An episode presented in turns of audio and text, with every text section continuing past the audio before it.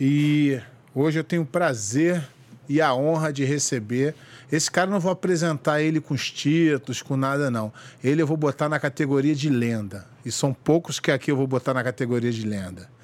Então, para vocês é, terem a ideia, vocês podem me cobrar aí para frente quem eu vou chamar de lenda, tá? Só só pedir desculpa pelo atraso, tivemos um probleminha aqui com a internet, e conseguimos resolver a tempo, quer dizer, bem um pouco de atraso, mas o nosso convidado tem paciência e na verdade, esse cara aqui é um lord francês, inglês, sei lá o que, que ele é. Então, vou apresentar o nosso convidado de hoje, é o grande, a lenda, Zé Mares Perry. Seja bem-vindo, Zé. Obrigado, é um prazer poder estar contigo aí nessa live. Dá um alô para nossa galera aí que já está aqui. Obrigado, ah. pessoal, aí por esperar. Tivemos um probleminha técnico, mas nada que impeça do nosso bate-papo. Zé, muito obrigado por estar perdendo esse tempinho aqui, gastando esse tempinho com a gente. Sei que você é um cara muito ocupado. Prazer, é um prazer. Cara, só que aqui vai ser mais um bate-papo de amigo, que o Zé eu considero um grande amigo que o Jiu-Jitsu me deu. Um cara, porra, inteligente, culto. Esse cara é só elogios para ele. Aí o pessoal vai até falar, ih, pé de pano não é de puxar saco, mas tá puxando saco. Mas tem gente que. Tem gente que eu tenho uma certa intimidade, uma certa amizade, então acaba, né, é, entrando aqui no jogo. Zé, hoje eu vou começar um pouco diferente, tá? Porque eu sempre. É, eu vou continuar falando da mesma forma. Eu acho a nossa mídia especializada muito ruim. Uhum. Isso é uma crítica construtiva, não, não, não querendo generalizar para todo mundo. É, acho que a gente tem a desculpa da gente ser um esporte muito novo né? E o esporte que começou muito pobre, marginalizado, então não tinha muita gente querendo investir dinheiro nisso. Então eu vou perdoar a galera que começou por isso, mas a crítica continua, né, Zé? Não dá para dizer que é bom sendo ruim. Então, Zé, é como a história não é muito bem contada, só pessoas muito, muito próximas a você e conhece, conta um pouquinho a sua vida antes do jiu-jitsu.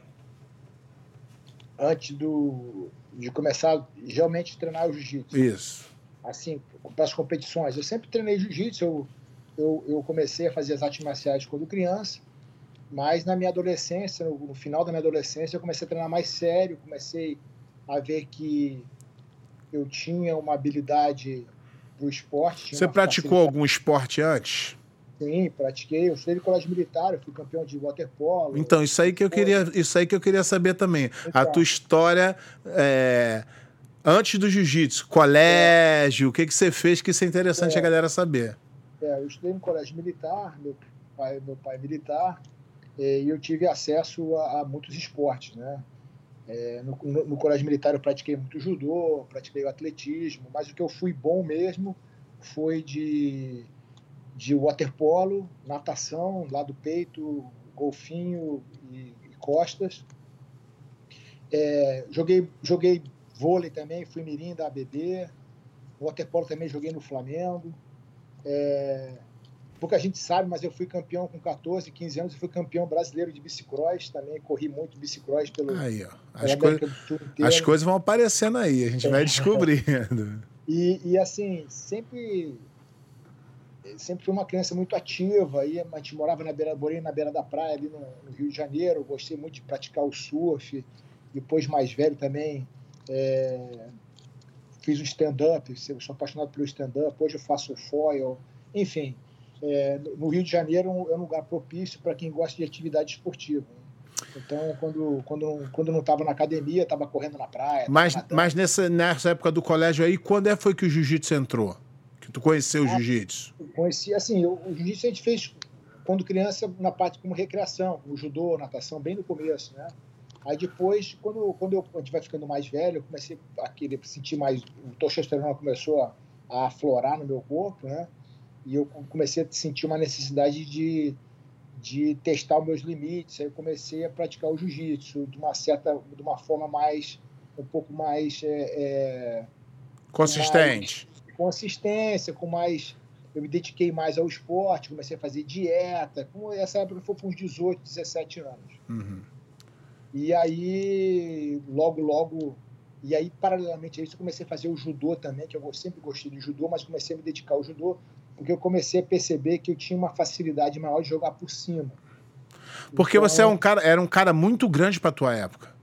É, a gente não tinha cara muito. Isso foi uma coisa que foi evoluindo. No jiu-jitsu, que eu digo em si. Então, eu acho que a é, estatura mundial aumentou, o tamanho e tal, mas no jiu-jitsu em si, a gente não tinha caras muito. É, ou, ou, ou, o cara, ou o cara era pesadão, grandão, gordão, ou o cara era mais é, nos 80 quilos, não era essa média na época? Era, exatamente. Eu, eu sempre fui um cara que, eu, eu, com 19 anos, já tinha uns 91 quilos. Então, eu com. Eu, Isso era o gigante para a época. É, eu com 20, 25 anos já estava beirando 100 quilos já. É, o que me ajudou muito foi que no colégio militar eu fazia muito levantamento olímpico, fazia muita musculação que na nossa, é, na minha época, na década de 80, começo dos anos 90, começou nos anos 90. Não era uma coisa muito comum, né? Não, as pessoas até vinham com certo preconceito, ah, o marombeiro e uhum. tal, e as pessoas não entendiam que existia a musculação e a preparação física, e que a musculação fazia parte da preparação física. Né? Então, é, eu, quando eu comecei a competir na faixa azul, né, foi, foi até um pouco assim eu senti muita facilidade, porque a, a, disparidade de força era muito grande. Eu era, um, eu era muito preparado fisicamente, não porque eu era muito mais forte que os outros, é que eu era mais preparado. Os meus adversários não tinham a consciência de, de preparação física que eu tinha, que eu adquiri no colégio militar. É, isso, é, isso, é, isso é bom, né, para o pessoal ver aí que de colégio militar já é bom, já tem uns certos anos aí, né, Zé? Ah, não, eu passei na, eu passei na, seguindo o que você me perguntou, é, é, eu com 18 anos eu fui vestibular, não estudei nada. Passei em 33 na UERJ, devido à base do colégio militar. E me formei em economia também. Então eu tinha estava naquele dilema. Tu sabe que eu sou, tu sabe que eu sou super fã do cara que é. chegou no teu nível no esporte e, se, e conseguiu se formar num, numa faculdade que não é fácil, num, num, numa área é. que precisa estudar. Então, tipo assim, é. tem, tem alguns caras que eu sou fã por causa disso. É difícil, é, cara foi uma, foi uma fase difícil, assim, mas foi muito saborosa, foi muito gratificante, porque foi um desafio. Né? Eu tinha que acordar cedo, e aí eu. eu, eu mas isso te moldou como você é hoje. Sim, claro. A gente, a gente escolhe os desafios que a gente quer escolher pra, e a gente molda a nossa personalidade pelo desafio que a gente escolhe.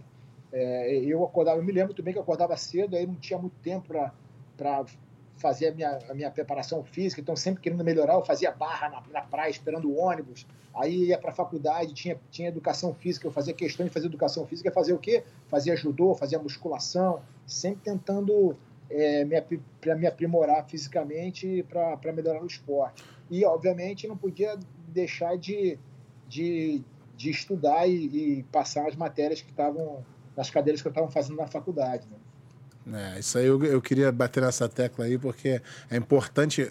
A gente precisa seguir os exemplos bons, não os ruins. Então, uh, o cara que atingiu o nível que você atingiu na luta e ainda conseguir se formar numa faculdade tão renomada. É. E, e, aí, e, e porra. ainda estagiei, numa época ainda estagiei. Eu fazia estágio na ESO, que era um, era, um, era, um, era, um, era um estágio bem interessante, que era difícil de você passar e eu, eu, eu me lembro que eu fiz cinco entrevistas e quatro foram em inglês. E eu já dominava o inglês também, que eu tive o, tive o privilégio de ter estudado inglês e aprendi o inglês. E, e, e, e assim, e teve um momento na vida que eu, eu, estudava de manhã, fazia o estágio de noite treinava, fazia o estágio de tarde e treinava de noite. É, Chegava em casa, aquela, sábado domingo, não queria nem sair. Aquela velha história, né? Quem quer dá um jeito, quem, quem não quer arruma uma desculpa. É, e, e, vamos lá, né? O Deus criou o dia com 24 horas, então, meu amigo, você tem que se virar para conseguir é, se adaptar. Eu acho que não existe falta de tempo, né? Existe tempo mal administrado. É Exatamente. É, Só falar para a galera aqui que está mandando mensagem, quem quiser já mandar pergunta, pode mandar, porque fica salvo aqui para mim no final, a gente tem uma parte que o Zé responde pergunta dos internautas e eu puxo aqui para a tela, a tua pergunta aparece na tela e o Zé responde para você, tá? Então vamos continuar aqui. Zé, voltando aqui, é, é, eu vi essa história que você uhum. não levou nenhum ponto em competição, acho que da branca à, à preta. Conta essa história aí para gente. É, eu, eu, eu, eu lutei, na, na realidade, o primeiro campeonato faixa azul eu perdi, tomei uma queda na semifinal, ganhei três, quatro lutas e perdi na semifinal. E aquilo, cara, foi assim uma coisa que eu nunca mais vou esquecer. E eu senti aquele gostinho amargo, né? E a partir daquele dia eu comecei a treinar, treinei forte, treinei consistentemente, comecei a planilhar meus treinamentos, né? Porque eu tinha já essa, como eu te falei, já tinha essa consciência de, de preparação física, de meu tempo era curto, eu estudava, fazia faculdade, então tinha que tudo planilhar tudo. De manhã eu fazia isso, comia aquilo, levava uma marmita. Então eu fui melhorando, eu, eu fui vendo o resultado. Na segunda competição eu já ganhei peso absoluto. E aí eu fui eu fui tomar um ponto no gordo em 97 no absoluto, que eu não sabia meia guarda, não conhecia meia guarda, estava fazendo MMA. E aí entrei no, no mundial de 97, ganhei o peso e, e aí me, me empurraram para o absoluto. Não, eu não quero lutar absoluto, estou muito cansado, estou sem pegada, eu não tinha treinado muito de, de pano, né? E estava um pouco desatualizado, porque eu estava mais focado no, no MMA. Logo de aí eu peguei o Saulo, ganhei de 9 a 0 e caí com o Gordo. O Gordo me puxou para aquela guarda dele, parecia um enigma, né? e aí eu fiquei ali querendo fazer uma brutalidade com ele, apertei o percurso do ouvido e me raspou, rapaz. Aí eu tomei, um, tomei dois pontos, mas felizmente no finalzinho tava dois pontos para ele com seis vantagens, ele quase passou na guarda várias vezes, eu consegui virar e, e acabei passando no final. Aí acabou a luta. Então, é, é, quando eu comecei falando que eu acho que a, que a nossa mídia é muito fraca, uhum. é, um dos motivos é um cara igual a você. Você é um cara que foi uh, indiscutivelmente no jiu-jitsu, na tua época, top 3, para te jogar lá para baixo, top 3, tá? De todos. E no, e no No Gear, eu te jogaria top para te jogar para baixo, top 3 também. E no MMA, você fez grandes lutas no Japão, sendo que é, você já não era mais tão garoto, não é isso? Sim. Exatamente. E... Eu peguei já o final da, final da minha. Da minha do teu do prime time do ali. Ápice, do meu ápice, eu fui, fui pro Prime. Então, eu então. Tava mais treinando Minotauro, tava mais treinando o Arona, mas pra... tava mais treinador do que, do que atleta. Pra garotada que não sabe, o Zé Mário é campeão mundial absoluto, que não é para qualquer um, tem um anel. É, e ele é campeão absoluto do ADCC, que é, não é, é para qualquer um também. Eu e eu vejo. Foi o, primeiro, foi o primeiro a ganhar o peso absoluto. Né? Double, double. Então, e eu, ve, e eu, fico, eu fico vendo aqui que as pessoas esquecem as coisas assim muito rápido. E essa era de internet. E eu tenho, eu tenho uma, uma, uma ideia por que isso, Zé. Uh, o jiu-jitsu é um esporte que ele tem uma, uma rotatividade de aluno, você deu aula há muito tempo, sabe? Quantos brancas passaram pela tua mão, quantos azuis, quantos roxos, quantos marrom e quantos chegaram a preta. É um número pífio, né? É um número mínimo. Dos Sim. quantas pessoas tu deu aula na tua vida e quantos chegaram a preta. Sim. É um número. Então, eu, eu, eu, eu, eu falo que nós somos, nós somos o, o esporte mais sem memória, não só pela, memória em si, mas por esse fato de estar sempre renovando. E esse negócio da rede social também, quando entrou, a gente não tinha. A gente esperava, acho que, três, quatro meses para sair uma revista, né?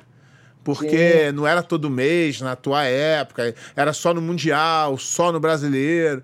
Então acabou. Sim. E eu vejo a galera que não, não, não, não se atenta muito ao quão grande você foi, e, e é, né? Porque você é é, é a lenda para mim, é, e eu aqui não faço média com ninguém, que se for para descer o pau eu desço mesmo. É. Mas você é um cara, você é um cara que indiscutivelmente é, o cara pode falar assim, não gosto do Zé Mário, né?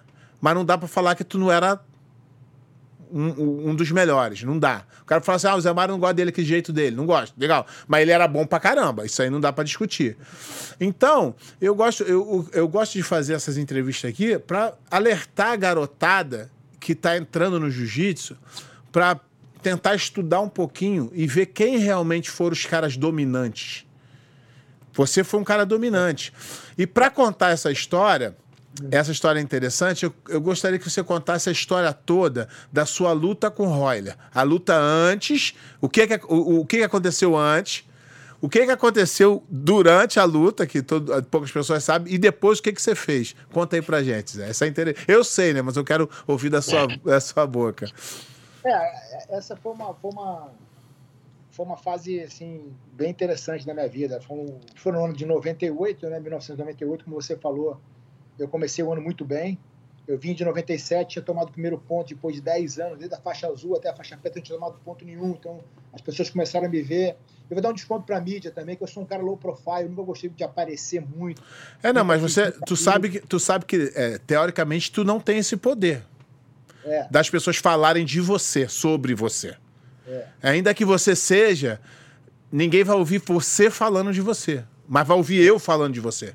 Por isso é que eu faço questão de, quando eu entro no assunto, eu, eu, eu, eu falar quem você foi, o que você representa para o esporte hoje ainda, porque eu não. Eu, você, você nunca vai ouvir falando eu falar de mim. Mas sim, eu vou sim. falar de você. Porque eu quero que as pessoas saibam a verdade. É, outra coisa, quem está me falando isso é o pé de pano, né? Bicampeão mundial absoluto. Você então, também foi um então aqui, atleta. então aqui a gente está assim. Você, você pode falar de mim e eu posso falar de tu. Agora, se eu vier aqui ficar é. falando de mim, não faz sentido é. nenhum. Que é o que acontece hoje com a rede social. Tem é. moleque faixa azul que faz um highlight dele mesmo. E eu falo, eu falo meus alunos assim: não faz sentido nenhum, garotão.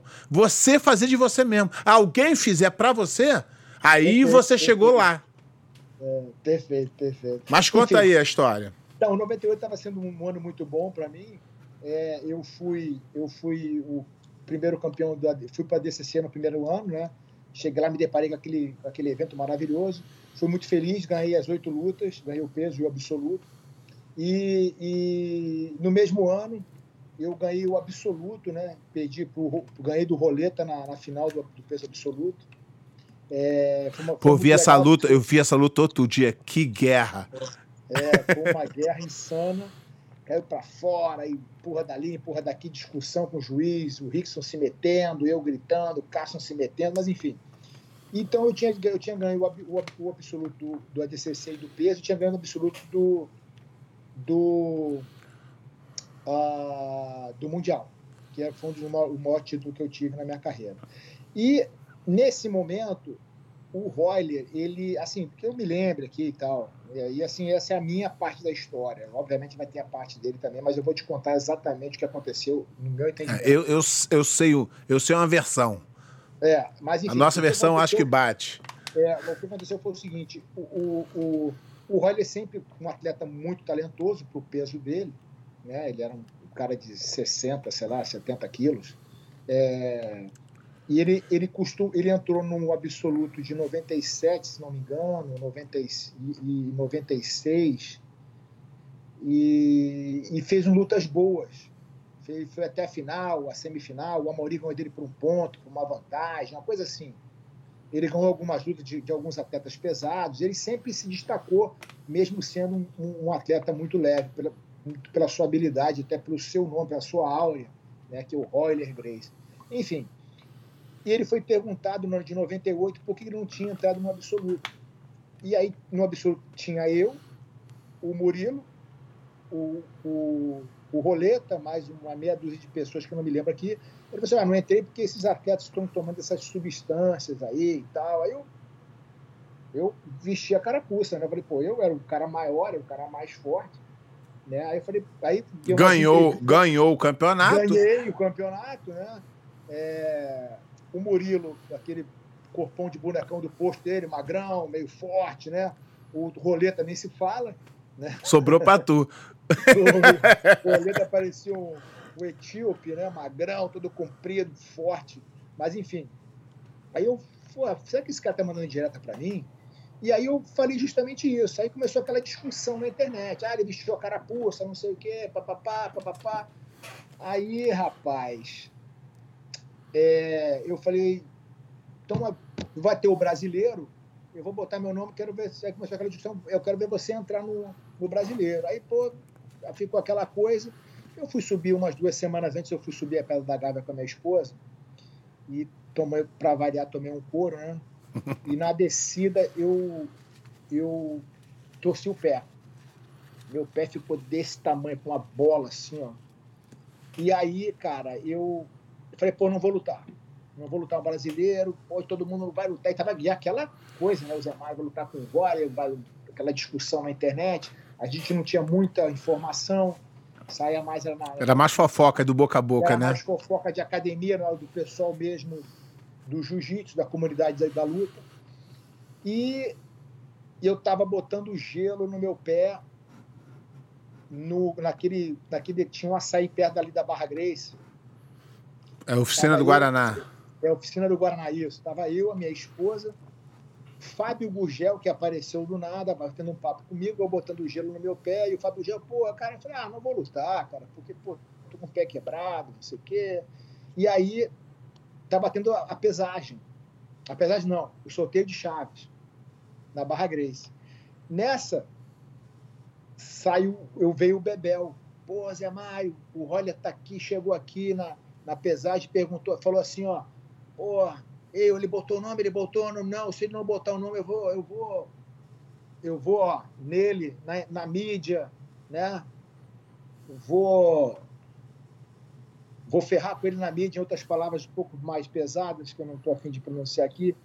Mas, enfim, e ele, pô, você não pode ficar assim, papapá você tem que lutar, tem que lutar. E eu, pô, fiquei ali olhando aquilo, né, cara? Ah, não, minto. Foi o, o foi o Léo Dalla que me viu. Aí falou, oh, olha, tá lá, falou isso, falou aquilo, falou que você vai te pegar, vai baixar tuas calças, vai fazer isso, vai fazer aquilo. Eu falei, ah, deixa ele falar, deixa falar. Aí o Léo Dalla não se conformou, foi lá, chamou o Bebel. O Bebel veio, ele ficou louco, andando para cima e para baixo. Aí minha mulher me cutucou assim, minha esposa me cutucou, falou, Zé Mário, luta essa luta. Eu falei, então tá, bota, bota meu nome.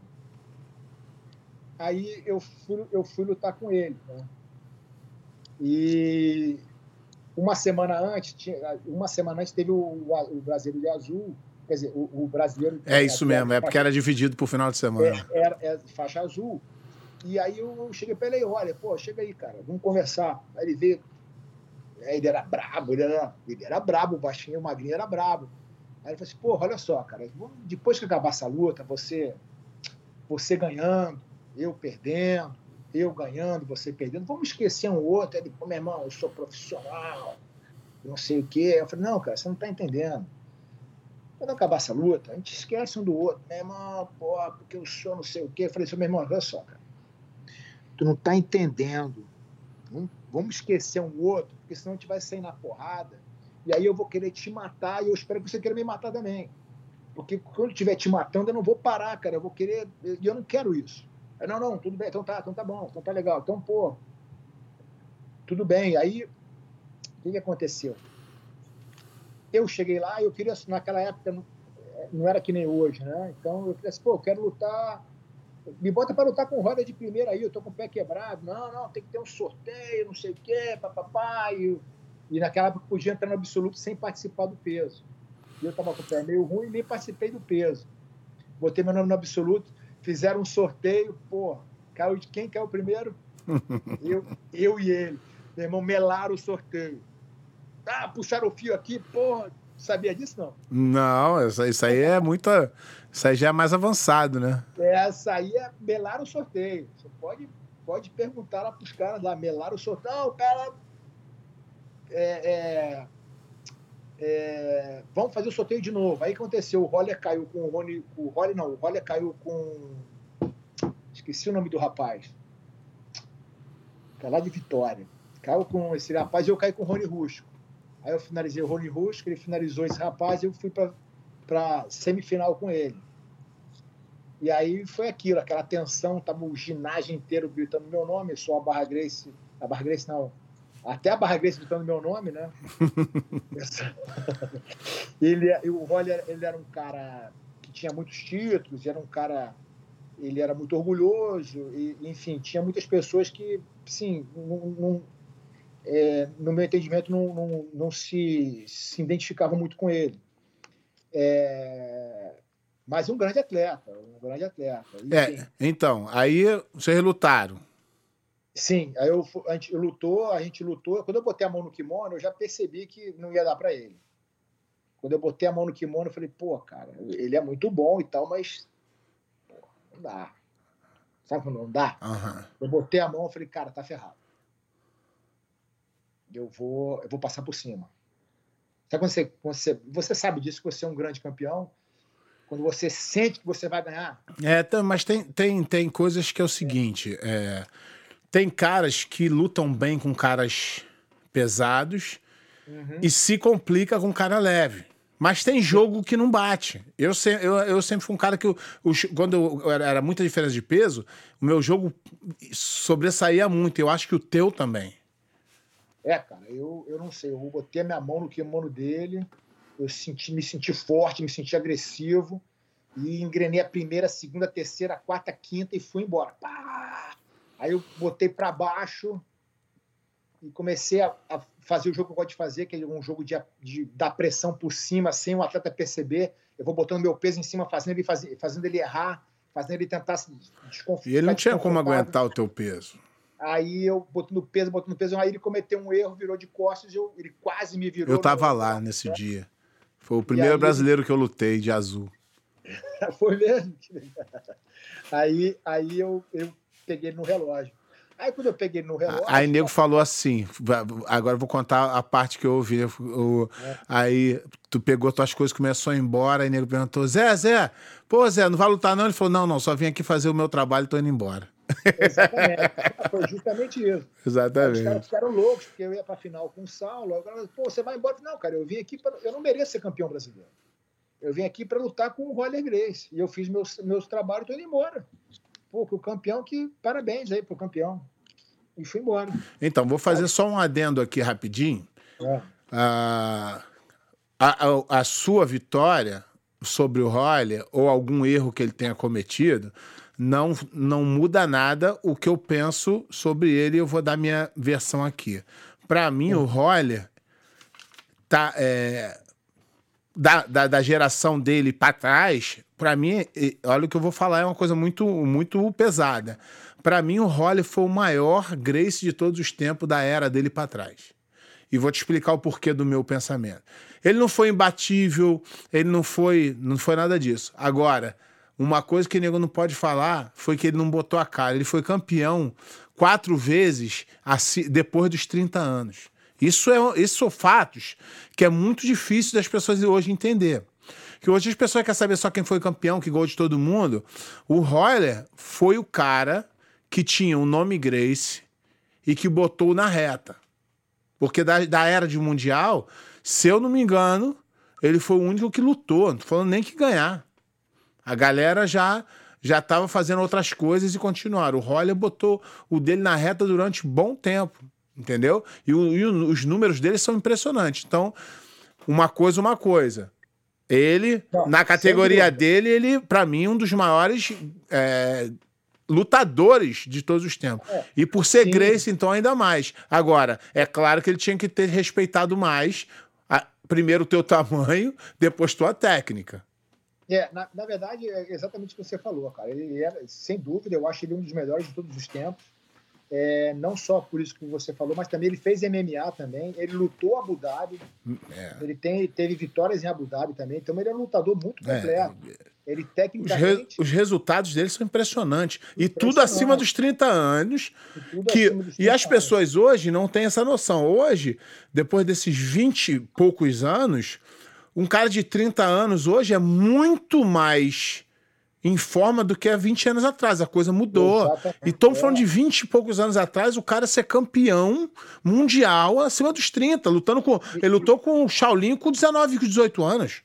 É, e ele, ele, ele praticamente estava levando aí a- o nome da família. né? Exatamente, era o Ele, único que. Naquela época, quem tinha os resultados mais expressivos do jiu-jitsu, em termos de mundial e tal, era ele. O Renzo era um cara muito bom, mas não estava em Nova York. É, não. Cada um com o seu motivo. Eu, tô, eu, eu, eu vou, eu vou bater na tecla de o cara botou o dele na reta, sem precisar. Porque ele já era Grace, já era campeão, já era tudo, já tinha uma certa idade.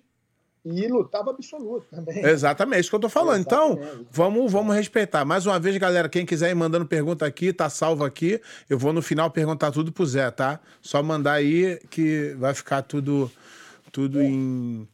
Mas é, é, continuando aqui a nossa. Porque isso aqui, pra mim, né? As pessoas falam assim, pô, Bad isso dá muito trabalho isso. o pré dá, mas aqui para mim é um prazer absurdo falar de falar de jiu-jitsu. É, para mim é, é minha vida, eu fiz jiu-jitsu a minha vida inteira. Mas falar contigo, ouvir as tuas histórias, é, é, é, é outro nível. Eu, porra, fico aqui ah, o tempo passa que eu nem vejo. Se daqui a pouco deixar, eu fico aqui até 5 horas da manhã falando e não vejo o tempo passar. Zé, conta um pouquinho é, da época do Carson Grace, como é que era o treino? Só para a gente fazer esse comparativo, que disparado, a, a, a tua galera era disparado a melhor equipe do mundo naquela época. Depois vieram os outros, deu uma, deu uma nivelada, mas da tua época, é, o nível era, era absurdo do, do dos é, alunos do Carson. Nos anos 80, começo dos anos 90, né? A academia do Carson Grace, eu me lembro quando era faixa azul, eu ganhava de faixa azul, eu ganhava de ponta a ponta. É, salvo um ou outro e tal, que perdia aquilo ali. Mas, assim, é, a disparidade de, de, de talentos que, que você tinha no Carson Grace comparado com outras academias era muito grande. E mais tarde, a, a, Barra Grace começou a crescer. Mas aí era uma outra geração mais nova. Geração, Eu tô falando, na tua geração era imbatível, era uma equipe de outro é, nível. O, o, o, o, Carson tinha aquele talento é, notório, né, de conseguir unir, de agregar vários atletas de, de qualidade no, no mesmo no mesmo tatame. É uma coisa difícil você fazer essa gestão. Nós tínhamos dois tatames, né? um tatame para os menos graduados e o tatame para os mais graduados. É, logo no começo, quando eu comecei a me destacar na faixa azul, já começaram a me puxar para ser saco de pancada do, dos, dos faixa preta, dos faixa marrom, dos faixa roxa. Que foi, que foi uma coisa que me fez evoluir bastante. Né? Eu já não chegava na academia e falava, não, Zé Mário, pô, vem aqui pro o tatame dos mais graduados. Eu era um garotão disposto, pesado, forte. Então, é, isso foi fundamental para a minha evolução. E, obviamente, ter ali o, o, o, o, grande mentor, que era o Carson Grace, dando todas as dicas é, de treinamento, vendo como ele se posicionava, como ele mostrava as posições, a visão que ele tinha da, de, de, estratégia de luta, de como proceder por baixo ou por cima, como levar a luta para um ambiente que você se Mas como é, como é que era o treino em si? É, diz pra gente só pra gente ver. Chegava, eu, aquecimento, pois, como é que é? Só, eu tenho, essa, eu tenho essa, essa dúvida é minha, né? Nem, a galera não, vai ficar sabendo, mas essa dúvida é minha. Chegava, eu, chegava era porrada. Porra, chegava, isso... aquecia. Eu já, sab... eu já sabia chega no canto, aquece ali, a longa tá pronta, tá pronta. Sabe por quê, Zé? Hoje em dia, eu ouvi falar aí, tem uns preparadores físicos que falam assim: não, não, sparring todo dia muito é ruim. Aí eu falo assim: esse cara não sabe do que ele tá falando. Não tem um campeão, um campeão mundial, Ô, irmão, que treinou dessa forma, que, que treinou de outra forma. Eu vou te explicar por quê, Zé. De repente, fisicamente, pelo que ele estudou, ele pode estar até certo. Mas você nunca vai conseguir ser campeão se tu não sofrer, se tu não passar perto, se você não entender que aquilo ali é, é, é o negócio é sério. Pô, sabe disso, pô. É, não, é, eu tô falando. É porque eu, eu gosto de perguntar, porque senão o cara fala assim: não, pé de pano sabe de tudo, ele é metido a saber de tudo. Eu não sou, não. Eu posso dar meu exemplo, mas eu gosto de pegar pessoas como você, como um time campeão, que, que, que, que tem. Até hoje tem. É, semente no mundo e continua. E, e, e, é uma coisa impressionante. E vem o cara, eu tenho uma frase muito que cabe aí, né? Mar calmo nunca fez marinheiro bom. Não existe isso. Na minha opinião, minha humilde opinião. Entendeu? Então eu faço essa pergunta para essa garotada aí de hoje da, da, da nutelagem que os caras, eu descobri, os caras fazem sparring duas vezes. Eles fazem treino flow. Eu não sei nem que merda é essa. E eu fico assim, porra, não pode ser, cara. Não pode ser. Eu pô, tô muito maluco. Aqui, ó. Olha, aquecimento era isso aqui, ó. Aquecimento, ó. E, e, olha, eu sou, de uma, eu sou de uma outra geração, Zé, e eu tava é. nesse mesmo esquema aí. Eu chegava é. na porta, quando eu ia tirar meu tênis, o Carlinho falava assim: pé de pano, fulano. Eu não tava nem de kimono ainda. Eu não tava nem de kimono. É, é justamente isso. É, é pô, era, era, um treino pesado, forte, tatame pequeno, tinha um ventilador quebrado na parede, aquele calor parecia a Somália, é, tatame daquele jeito que você sabe, muita gente, né, por pouco espaço, ia, ia revezando, dava um treino, dava dois, três treinos direto, aí descansava um pouco, porque não tinha espaço físico, né? Então, e aí, mais, dava 10 treinos de 10, 8 treinos de 10. Eu vejo, eu vejo hoje pessoas falando assim, ó.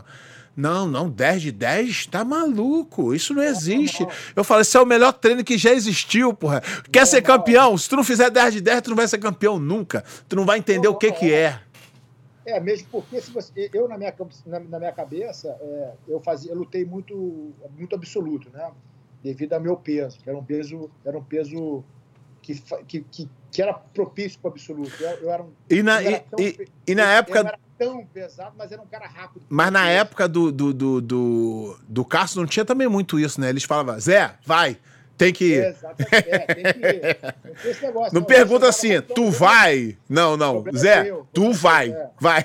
Então, então, esse treino de 10 de 10, isso era coisa normal, porque, por exemplo, eu na faixa azul uma vez eu fiz 16 lutas. Aí.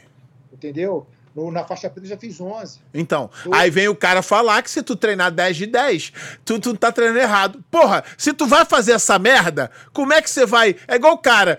Imagina um, um maratonista. Eu falo assim: não, não, não, não posso correr os 40 quilômetros, não. Eu tenho que correr 10. Porra, não dá para entender, não dá para entender. É exatamente. Então, a, a mesma coisa do MMA, né? No, no, no Pride, por exemplo, lá era um, era um, era um, um de 10 e dois de 5. Então eram 20 minutos de luta. Então nós treinávamos, eu treinava, eu fazia um round, eu ia crescendo, né? Tinha periodizando. Mas chegava no final do treinamento, eu fazia um round de 12 e dois de 6. Sempre um minuto a mais. Para ter um restinho ali, né? Para dar um restinho. É, para não faltar no final.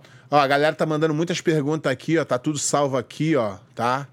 Então no final vou botar aqui a galera aqui para perguntar pro Zé. Zé, eu vou entrar num ponto agora um pouco delicado, mas sabe que eu jamais, eu jamais colocaria em posição não, pode botar. Porque você, porque você, porque, porque você é um cara é, nota mil comigo, mas e até porque nesse ponto tem pessoas que vão achar que não, mas eu estou te elogiando nesse comentário que eu vou fazer. E de repente vou te colocar numa sainha justa, mas você é malandro, se não quiser, sai pela tangente. É, e a gente já conversou sobre isso. Isso é uma coisa que a gente conversou. Então eu tenho liberdade para falar contigo. Pergunte o que você quiser, cara. Eu sei, a gente já conversou. pode acontecer, eu falar, pô, não tô afim de falar É isso aí. Mas a gente já conversou sobre isso e eu já te elogiei sobre isso, né? Por isso que começou essa conversa. É, numa época lá, eu vou ser sincero, tô abrindo meu coração aqui para você, porque o. E a gente vai evoluindo, graças a Deus, né, Zé? A gente. É, a idade vai chegando, os cabelos brancos vão chegando e a gente vai amadurecendo. Se a gente não amadurecesse, não, não, não faria sentido. Quando aconteceu o negócio do, do racha, do Carson e os alunos, eu, naquela época, eu tinha uma mentalidade de falar, poxa, os caras abandonaram o Cássio, os caras abandonaram o Cássio, os caras abandonaram o Cássio, mas sem conhecimento nenhum de nada, nem da parte de um, nem da parte de outro. Só que, quando o tempo vai passando, você vê que as pessoas podem, vão pensar diferente. E chega um momento que a coisa pode não andar no mesmo trilho e a coisa pode desandar, tá? Cada caso é um caso. Eu já conversei contigo sobre isso, por isso que eu estou falando, tá? A gente, a gente conversou sobre isso da seguinte forma. Como é que começou a conversa? Você me explicou, não vou falar sobre isso, que é uma conversa particularmente, então você me explicou o que aconteceu né? e eu entendi e no final eu achei a sua atitude correta, tá? Só que o que que fez eu pensar que você é um cara digno depois disso tudo? Chegou uma época e não tem nada errado depois desses anos que eu aprendi. Eu dei a minha, a minha versão lá atrás. Depois que você ouvir a história, não tem problema nenhum discordar e não, e não é, continuar caminhando na mesma direção, tá? O que, que aconteceu? O que aconteceu é que, em algum momento, vocês acharam que não valia mais a pena aquela união e se separaram, e hoje é normal. Hoje eu também me separei de, de da minha a, a, academia antiga. Não fui nem eu, foram eles, mas a, a coisa separou, tá? Então, só que chegou um ponto, hoje em dia, sem citar nome, mas todo mundo vai acabar sabendo quem são, porque é, é, Essa mesma galera que se separou do Carson naquela época por discordar, e não tô julgando ninguém por causa disso. Isso é normal e pode acontecer. Mas uma coisa aconteceu e me incomodou. E eu conversei isso contigo, mas é coisa nossa. Mas eu quero saber se você tem condições de falar sobre isso. Eu vejo pessoas hoje que naquela época discordaram da, da, da, da, do mesmo caminho, o que é normal, mas hoje em dia eles gritam o nome do Carson, eles usam o nome do Carson, eles levantam a bandeirinha do Carson, usam camisa do Carson. E por que, que a gente chegou nessa conversa? Porque eu cheguei para você e falei, Zé, te perguntei, tu falou, ah, não, se eu discordei, eu não posso agora concordar. E você, e você seguiu nessa linha e eu falei assim, caralho, Zé, porra, que hombridade, eu te respeito hoje mais ainda do que eu já te respeitava. Por quê? Quando foi bom para tu, você o caminho foi separado. Agora que seria bom para tu, o caminho se une de novo. Fala um pouco sobre isso aí. A gente conversou, mas eu não, não vou falar o que você me falou, porque foi lá, uma conversa de amigo. Eu não estou lembrando muito bem o que a gente conversou, mas. É, não, a gente conversou dos detalhezinhos que eu não vou falar, é, mas. É...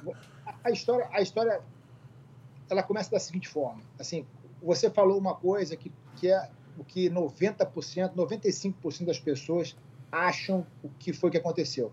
Nós não saímos do Carson Grace nós fomos expulsos do Carson Grace. Essa é, não, eu disse sair no fato de separar, separação. É, é assim, Mas claro que faz uma diferença. É, nós separamos porque nós somos expulsos. Um belo dia eu estava em casa e recebi um telefone, ah, Zé Mário, acho que foi um joinha, se não me engano. Ô Zé Mário, tá sabendo o que aconteceu? Eu falei, não, o que aconteceu? Vocês foram expulsos do Carson. E por que, que nós fomos expulsos do Carson? Deixa eu voltar um pouco. O que, que aconteceu? O, em 1995, no auge, do, na, na, primeira ascendência, né?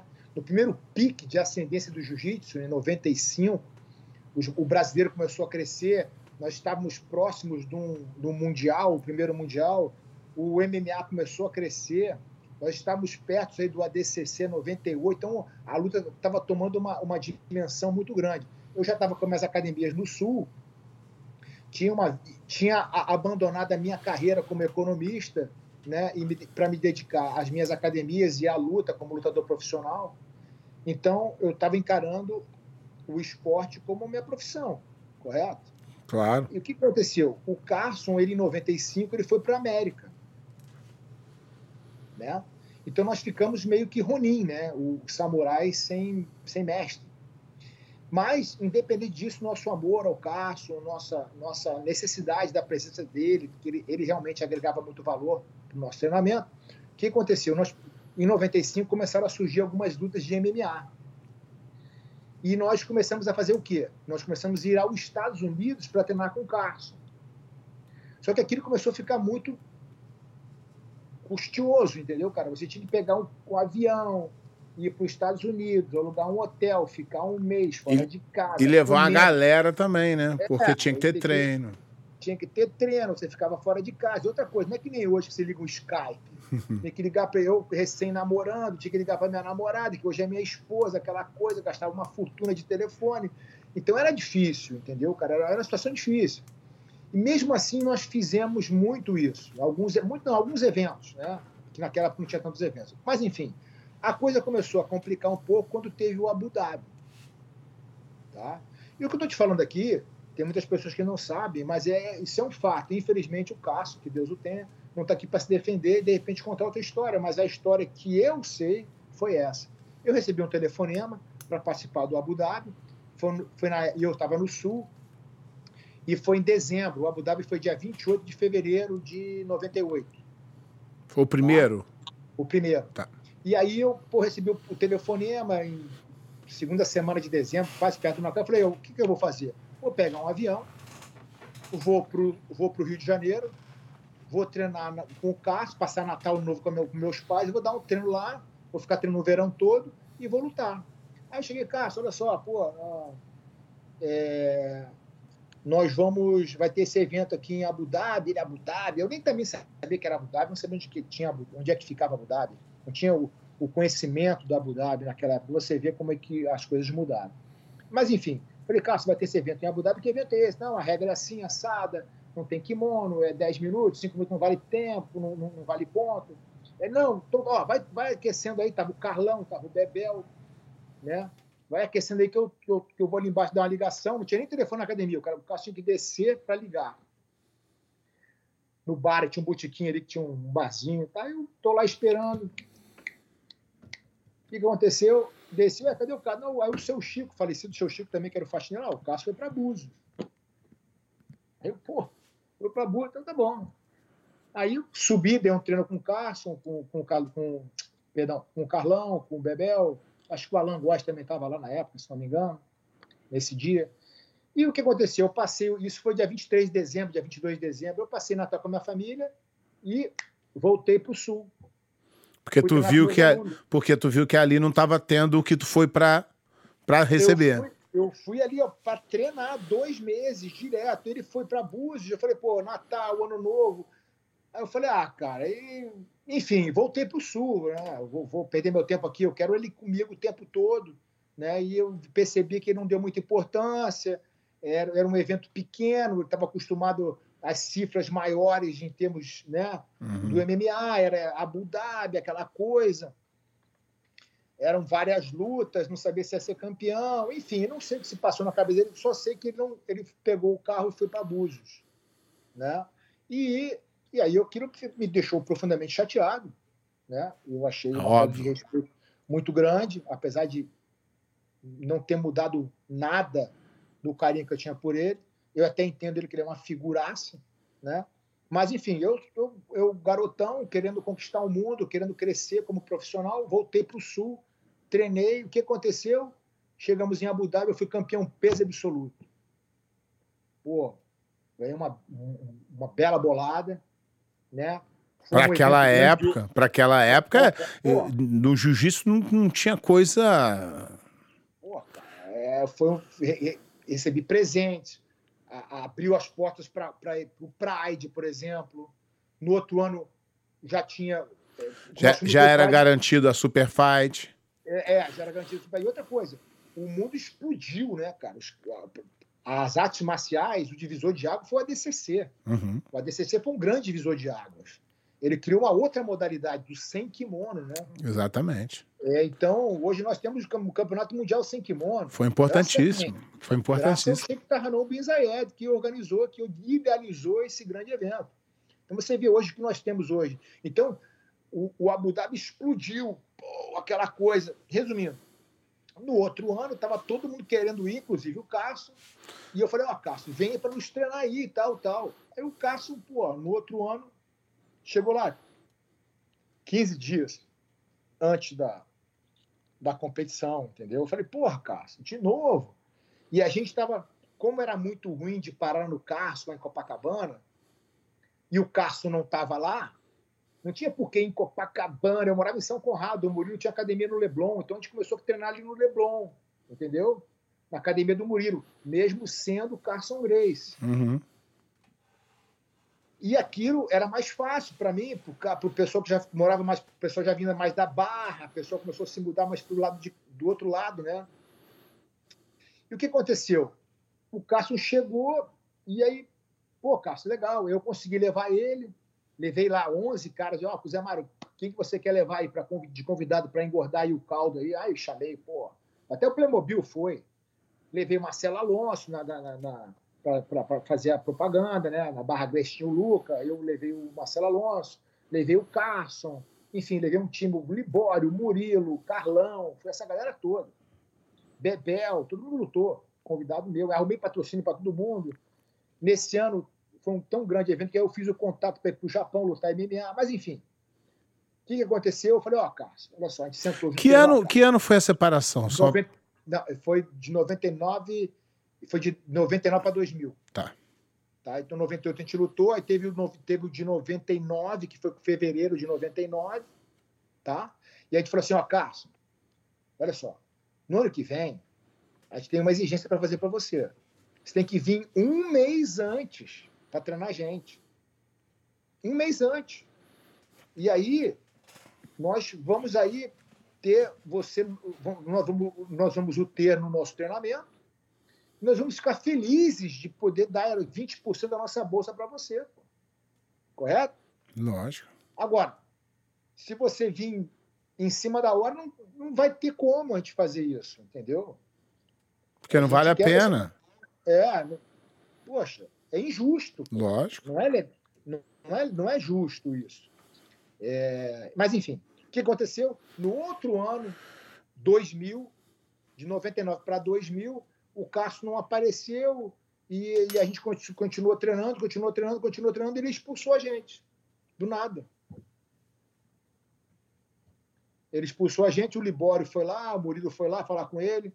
Eu ainda falei na época, olha, cara, eu, pô, se, me desculpem, mas, pô, eu não vou aceitar isso. Inclusive, se, se tiver algum problema aí, eu vou treinar na Barra Grace, cara. Eu moro na Barra, pô.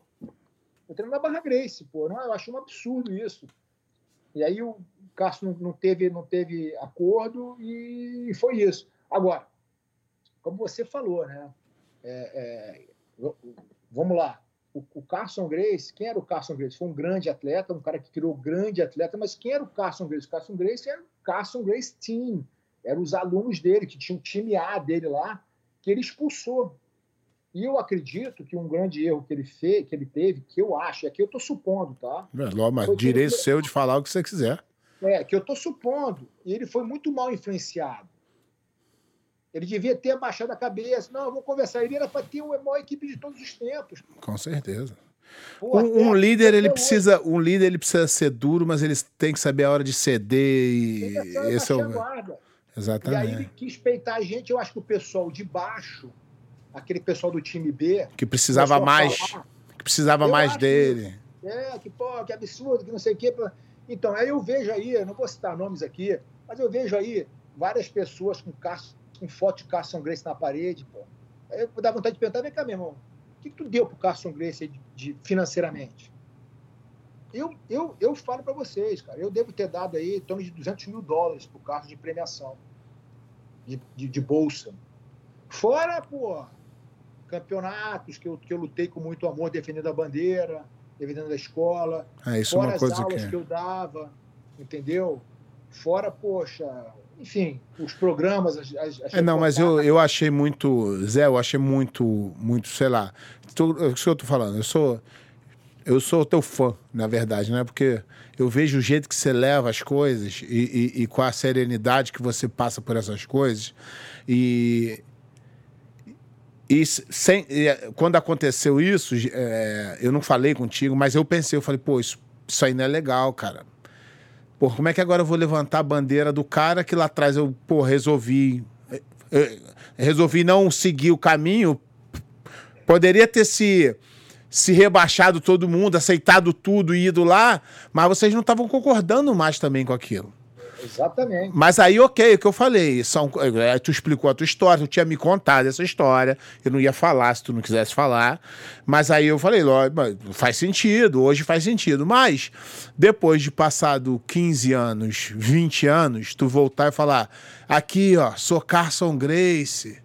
Aí eu acho que pega, pra mim, não tô falando você, pra mim pega mal. Mas aí eu fui, eu lembro, até hoje disso eu lembro, fui conversar contigo, pô, Zé tu tá achando isso estranho? Tu falou, é, não é legal. Eu não for, eu tomei uma decisão lá atrás e eu sigo a minha decisão até hoje. Falei, porra, eu falei, pô, Zé, então tu, tu subiu no meu conceito. Eu, eu, eu, eu, respeito.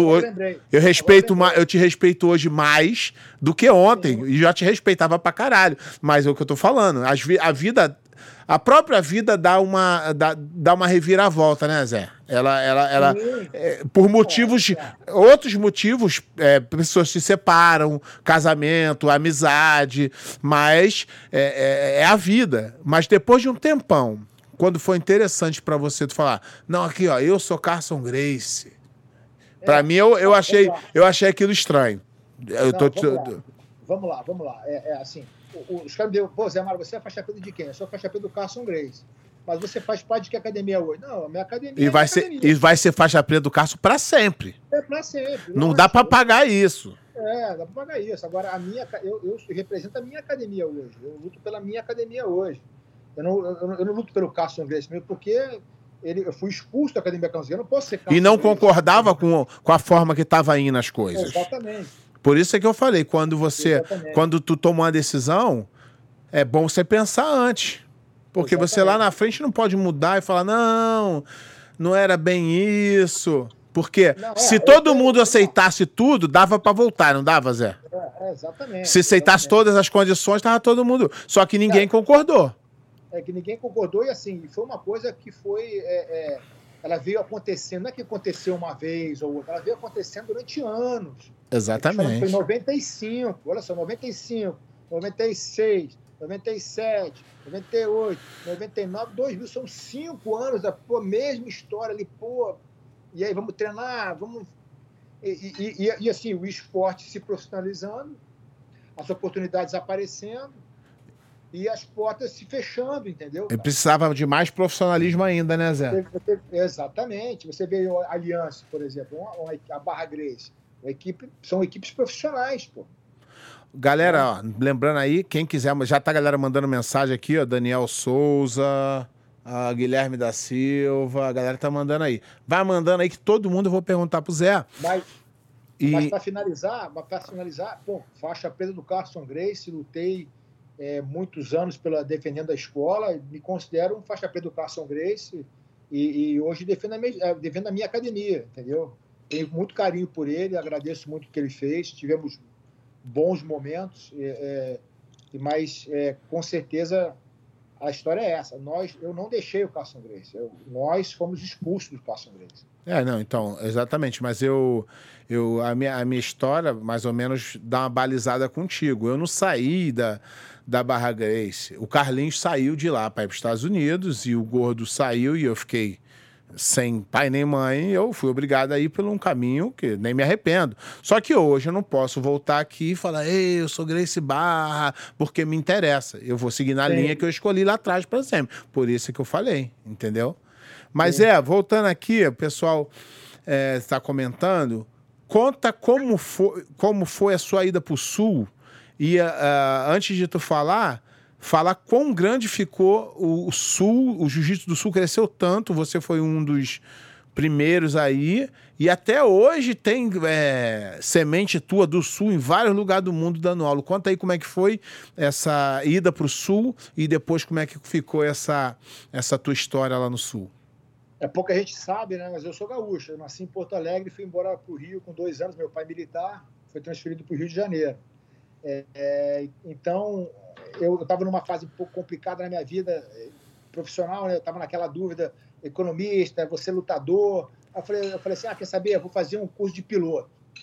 E aí fui, vou fazer o curso de piloto, vendi meu carro, vou para onde? Vou para a melhor escola de aviação do Brasil, que era Belém Novo. Ainda parece um piloto no meio da história, Zé. Você, é, porra, eu só. Aqui eu fico assim, porra, esse cara é. Não, não dá, é, não. Aí é muito interessante o que aconteceu. Aí eu fui, aí falei, ah, você é piloto, vou, vou fazer um curso de piloto aí. Aí, isso foi em 92, 92, não, 93, perdão.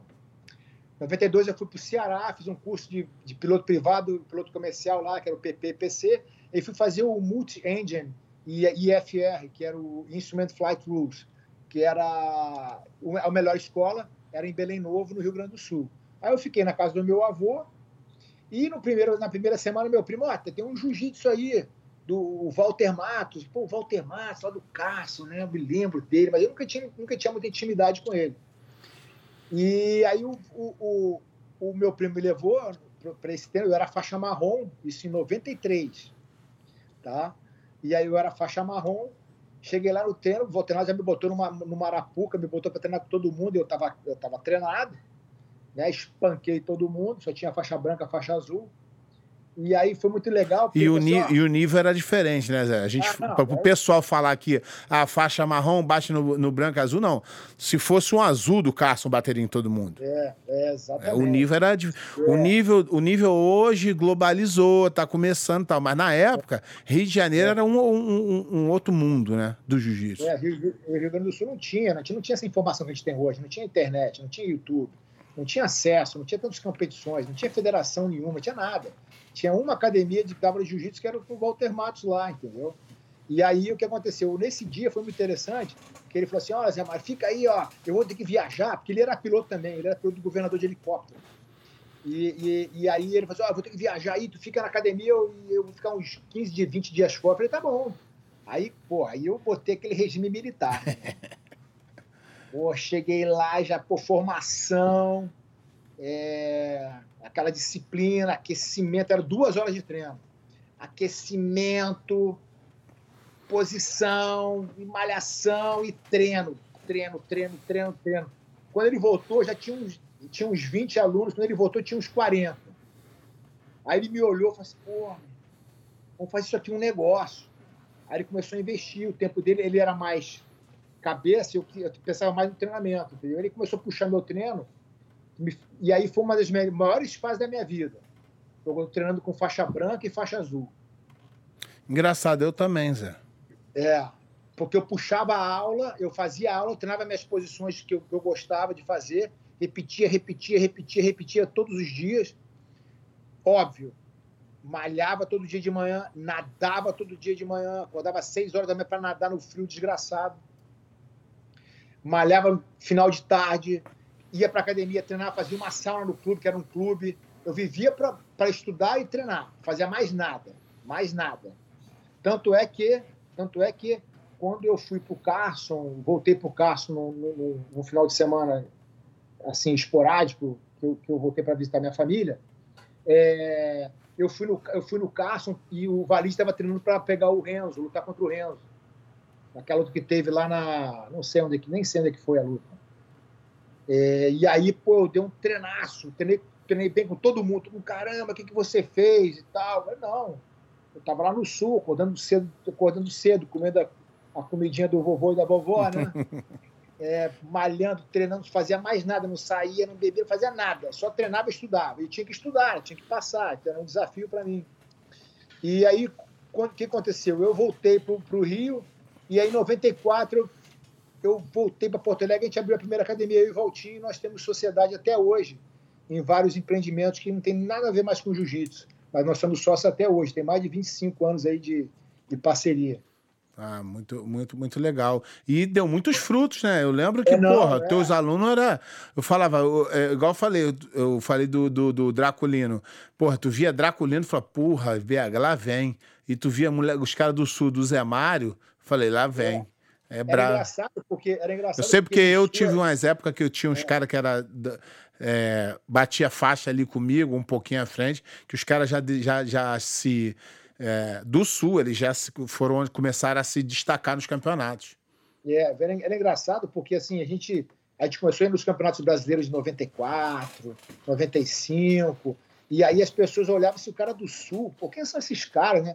Pô, os caras eram duros, eram, treinavam o dia inteiro também, tinha aquela cultura de de, de ah, comer, de malhar. Ué, seguir o professor, carne. né? Vira o exemplo, né? Fazendo, é, né? Não falando. Exatamente. exatamente. Aí surgiu aí o, o Paradedo, o Capuani, o próprio Mário Reis, que começou a treinar comigo lá, eu a faixa roxa. É... Vários caras, né? E vários caras, vários, vários, vários atletas. Esses, esses eram os, mais, os, os, que mais se destacavam, mas que eu tô, às vezes as pessoas acham que só campeão, não. Quando você vê uma consistência numa academia, isso é que me chama a atenção. É. Não é que tem um cara bom e o resto tudo mamão é com açúcar. Porra, fala, puta, o cara perdeu, mas olha a guerra que ele deu para aquele cara ali. É. Então tinha, isso é um nível. Cara, é. Tinha um cara que tinha um jogo parecido com o teu lá, que era o Adalberto Júnior, ele foi campeão mundial na Azul. Eu lembro. É, o bicho era invocado. Eu Aí lembro. parou, parou, você machucou o joelho, parou, mas foi uma pena. Mas foi campeão mundial júnior, peso absoluto. E, e, o que eu tô falando é, essa semente até hoje tem muita gente que, que, que saiu dos alunos do, do, depois. E quando tu saiu do Sul, Zé? Só pra gente. Ah, então. Aí o que aconteceu? Eu conheci a minha esposa, né? E ela ficou aquele, aquele namoro meio à distância. E, e o que tem que acontecer, acontece, né? A gente. Eu não, eu não tenho medo do, do destino, né, cara? Acho que o destino tá aí pra gente, pra gente traçar ele. E eu não, não, pude, eu não pude abdicar do meu sonho de ter uma, academia no Sul, tinha meus negócios lá, tinha meu apartamento lá, e a gente, eu conhecia minha esposa, a gente, a gente ficou naquela distância namorando, e aí a coisa, fiquei assim uns 4, 5 anos nesse, nesse, tipo, nesse relacionamento, que estava indo certo, estava indo bem, mas chegou num momento, cara, que tive que tomar uma decisão, né? O que, que eu vou fazer? Ela veio para o Sul, não se adaptou muito bem também, ela tinha a vida dela no, no Rio, só que aí o destino fez com que é, eu conhecesse uns japoneses em 99, como eu te falei, no, no Abu Dhabi, e as portas abriram para o Japão. E nesse mesmo tempo, nós fomos expulsos do Carson. Né? E aí nós criamos a Brazilian Top Team. Então, a oportunidade de, de nós explorarmos o, o MMA a nível mundial, né? Aquela, aquela janela de oportunidade se abriu e eu vi aquilo uma, uma oportunidade que eu não podia perder. E na verdade, né, Zé, a gente viu muito isso nas equipes de MMA, que uhum. assim, a, a, a Brasília Top Team deu muito certo na época que vocês estavam lá, muito por sua causa, né? Que tinha uma visão, que falava bem inglês, que era o, é. a, a cabeça pensante, né? Isso, isso, é o que eu, isso é o que eu vejo de fora, né, Zé? É. Quer dizer, o material humano, a luta, isso tudo tinha. E tinha em muitas equipes. Mas eu acho que o sucesso ali, é, pelo, pelo, pelo fato de você já, já, já ter uma mentalidade de business, né? Que no jiu-jitsu demorou muito tempo para a galera pensar nisso, né? E aí eu acho que foi muito ali a sua mão que ajudou a galera a pensar como business, a negociar, é, foi, foi, foi um somatório de coisas no sim, meu entendimento. Sim. O que aconteceu? O que aconteceu? É, então foi, o, foi o boom do Japão na mesma a, época, né? É, Tudo ajudou. Nós tínhamos, a, nós tínhamos, a, escola do Carson Grace, que era uma escola de, de jiu-jitsu, e a gente sempre estava treinando sem kimono, sempre estava botando luva, sempre estava brigando. É, isso aí era uma... A gente sempre estava treinando boxe, kickbox. Então nós já, já, nós já vimos já com uma, uma concepção, com uma cultura do MMA já meio que forjada no, no, nosso, no nosso espírito. Né? E como, quando nós fomos expulsos do Carson Grace, nós fomos forçados a nos reinventar. Né? Então eu, eu, eu já tinha, assim, vou falar de mim, né? eu já vinha treinando outras, outras modalidades, o wrestling, o kickbox, o boxe, e eu comecei a perceber o, o, treinamento, como é que fazia uma coisa aqui, como é que fazia outra coisa ali, e eu comecei a ter a liberdade também de adaptar o que eu achava no treinamento. Óbvio que eu tive ajuda de outras cabeças pensantes também que tinham um histórico muito grande, tipo Murilo, Libório... É, não, mas eu não estou muito, eu não tô muito falando é. de treinamento. Não, não, não. Eu não estou falando de, de é, é vocês eram, eu sei, mas vocês eram, vocês eram à frente do tempo de vocês nisso. Isso aí, é. ok. Por isso, tudo que você falou agora eu concordo e, e, e 100%. Vocês já tinham essa mentalidade antes do negócio explodir. Então vocês já saíram na frente. Mas é, também, aí... se fosse só isso, não resolveria. Não, não, mas é que eu vou chegar lá. Eu vou, eu vou chegar lá, deixa eu molhar o bico aqui. aí, aí o que aconteceu? Com tudo isso, com essa bagagem toda, nós tivemos a felicidade, quer dizer, eu tive a felicidade de ir para Abu Dhabi em 98, ser um camp, grande campeão, então as, a, os holofotes estavam estavam é, é, em cima de mim. Eu, eu, eu levei essa galera, assim, conv... o Sheik no me pediu para convidar um time para levar Aí eu levei o Arona, levei o Murilo, levei. Levei, eu convidei, né? Me pediram para convidar e eu montei esse time. Então, os japoneses me viram com esse poder campeão. Com esse time na mão. Falando inglês, como você falou, e aí me abordaram e eu tive, fui muito feliz na abordagem. Né? É... Até porque, por caminhos tortuosos, você mais ou menos foi preparado para isso. É, você estava estudando estava estudando no colégio militar, mas estava tendo uma educação boa, estava fazendo economia, mas pô, tava, tendo, tava em inglês, então você foi. É, foi, foi, foi, foi, foi de certa forma uma maneira fácil de, de me comunicar, de, de, ver até a oportunidade. E aí é, é, é criou-se um, um, assim, um, um útil ao agradável. A gente teve um contato no Japão para fazer as lutas. O Murilo já estava indo para o UFC também. Então, nós tivemos é, é, esse contato de luta. Com a saída do Cássio, nós tivemos, fomos obrigados a, a montar um time. Então, foi a, uniu a fome com a vontade de comer. Estava todo mundo sedento, a oportunidade na nossa frente. E o boom estava acontecendo naquela época. O Pride crescendo, o Abu Dhabi. Exatamente. exatamente. Aí o que aconteceu? Eu comecei a ir mais para o Rio do que Porto Alegre. Aí um belo dia eu falei, ah, cara, eu vou ficar por aqui. E acabei ficando, entendeu? Mas sempre indo lá para passagem de faixa, para Deixou os alunos coisa. também já um pouco é, formados. É, o Voltinho ficou tomando conta da academia. É, não, isso aí, isso aí eu falei, porque eu, eu vivi essa época de ver teus alunos com aquela é. estrela, não era isso? O logo? Exatamente, Sul era, o, era o Bulldog do Cássio com a estrela Sul Jiu-Jitsu. Então, aí eu, eu falava, ih, lá vem pedreira, já sabia. Isso aí não tinha. Não tinha. Mas isso foi 2000, 2001 quando aconteceu. Tá. Só pra gente ir. E como é. Zé, como é que foi a. Isso é interessante falar porque aconteceu comigo, eu também vou falar um pouco sobre isso. Como é que foi a sua é, decisão e processo de parar de lutar? Porque a gente não lutava por lutar, a gente gostava de lutar. É, tem, tem a diferença do lutador que luta porque quer chegar a algum lugar e o cara que nasceu para lutar, que gosta de lutar. Exatamente. É, eu, eu sempre fui um cara que. Eu, vou te falar, eu gostava mais de treinar do que até que lutar. Eu adorava treinar, adorava me preparar, entendeu? Quando chegava na luta, eu lutava, acabava a luta, dava até uma depressão. Pô, e agora? Ainda mais naquela época do MMA, que tinha, tinha que negociar a luta. Aí eu já, no outro dia, já estava na academia para treinar, entendeu? É, o que aconteceu comigo foi assim uma coisa assim. É... Eu, eu até te digo que eu podia ter ido mais longe. Eu me aposentei com 41 anos. E, é... mas o que aconteceu foi que eu comecei a perceber que eu não podia mais tentar ser o melhor. Entendeu? Você consegue entender o que eu estou dizendo? Sei, sei. Eu, eu, eu para você, treinava... para você ser mais ou menos, não valia mais. É, aí eu, eu como era um cara que eu, que eu sempre busquei excelência, sempre busquei excelência, sempre quis ser o melhor em tudo que eu fiz. Tudo que eu fiz, eu tentei ser o melhor do que eu podia ser. Não me comparando aos outros, né? Mas eu, eu posso, eu queria ser consigo o melhor. Consigo ser mais, ser. consigo ser. Exatamente, eu quero ser mais do que eu sou.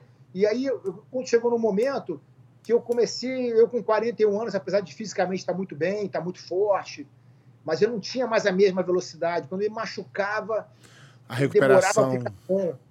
E, e, você está entendendo? Então, quando eu, quando, eu, quando, eu, quando eu percebi que eu não poderia ser mais o cara que eu já fui um dia, eu comecei a ficar um pouco chateado, um pouco triste. E aí eu comecei a falar assim, ah, quer saber, cara, pô... Eu não comecei Mas e esse processo um pouco... na tua cabeça, foi fácil? Não, foi horrível, foi difícil. É isso aí. Foi difícil. Então, isso, aí, isso eu falo que, que aconteceu comigo, porque eu até dei dando uma estudada na psicologia, eles falam que isso é isso chama é, síndrome do super-herói. O cara sempre acha que dá. Pô, mas pô, sempre acha que dá. E esse processo é difícil de entender. Isso aí não estou falando de ação, não. Eu estou falando uhum. esse entendimento aqui. Até mesmo depois que você para, que tu tomou a decisão, você fica se perguntando, porra, será? Dava mais um pouquinho? Pô, não, e... vamos lá. eu tô com 53 anos. Hoje eu fui na academia, tem um professor de kickbox lá que foi meu aluno lá do Sul, na chapéu de jiu-jitsu. Pô, Zé Mário, vamos fazer a manopla aí. Pô, meu irmão, eu bati três rounds e seis minutos de manopla. O cara, pô, tu podia lutar. Eu falei, pô, meu irmão, que isso? Você tá entendendo? Eu, pá, pá, deu aquela, senti aquela emoção de novo depois de sei lá, de 15 anos sem bater uma manopla. Mas, mas também depois eu, eu, eu, comecei. O processo começou ruim, mas depois eu comecei a entender que chega um é momento é que tem que tem parar. E é. tem um outro momento que você, a sua família precisa de você ali. É, exatamente. Que, poxa, e vai que acontece alguma coisa. Você é, muito, você é muito egoísta, né? De querer. É. Porque você fala assim, pô, minha família tá esperando, ele quer, quer viver o que não viveu até hoje. O meu é, filho mais velho, tu conhece o meu filho mais velho. Claro. Meu filho mais velho Pô, quantas vezes eu perdi aniversário? Quantas vezes eu não estava na escola? Quanta... É o preço que eu paguei. Então, eu... aí chegou um momento que eu decidi, eu falei, não, chega, agora eu tenho que dar atenção para minha família. Só que, o que, que aconteceu? Ele resolveu lutar. E aí eu tinha que acompanhar ele. E aí não seria justo o cara que mais sofreu essas perdas não ter eu lá do lado dele. Então é, é, é, é, a gente vive essa vida de perde e ganha, de tenta acertar, acerta daqui, acerta dali. Independente do que acontecer, tem que tentar fazer o melhor. Exatamente, gente, isso aí que é, é, é, o que vale. Zé, a tua história é impressionante, né? Os resultados falam por si só, mas além disso, como eu hoje, graças a Deus, consegui mostrar, porra, o cara incrível que tu é, porra.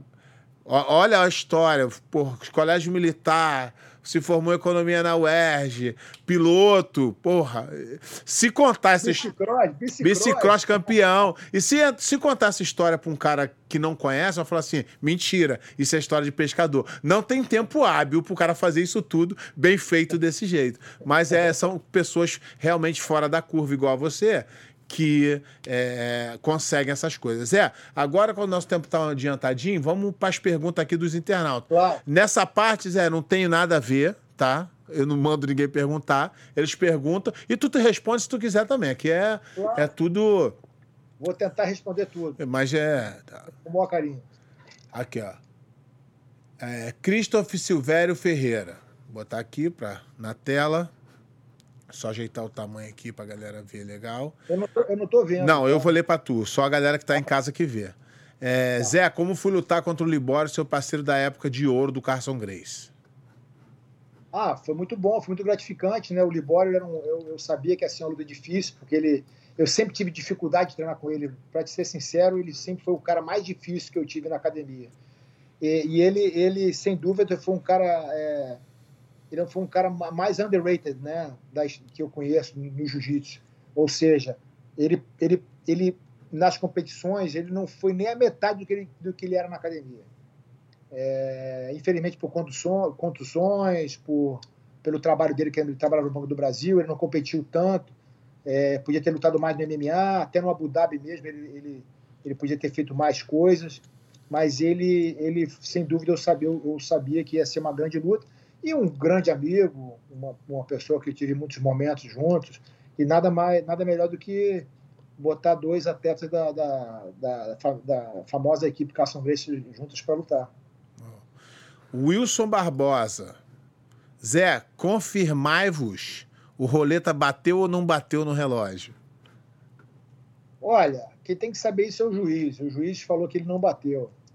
É, eu, eu não. Eu, não, eu vi. Eu, eu... Tu sabe que nessa quarentena eu fiquei inventando umas uhum. coisas aqui na academia, né? E eu tava fazendo um grupo de estudo sobre jiu-jitsu. O que, que a gente fazia? Pegava uma luta, mandava para todo mundo assistir, depois se reunia todo mundo e eu fazia umas perguntas. E aquilo ali me ensinou muito, porque eu consegui ver a visão do branca, a visão do azul, a visão do roxa, e, e aquilo ali me ajudou. E uma das lutas foi essa, que eu escolhi. E eu vi a luta e eu falei, caraca, porra, eu não tinha. Eu nunca tinha. Aquele, aquele, naquele Mundial, eu lutei, foi em 98, né? Eu lutei o primeiro Mundial de Azul. Só que, tu lembra, o, mundial, o, o, o ginásio fechava de lotado que tava. E eu fui comer um negócio, quando eu voltei na faixa preta, o cara falou: pode entrar, não. Eu falei, não, mas aqui tá lotado, não, não consegui ver a luta. Aí eu vi esses dias.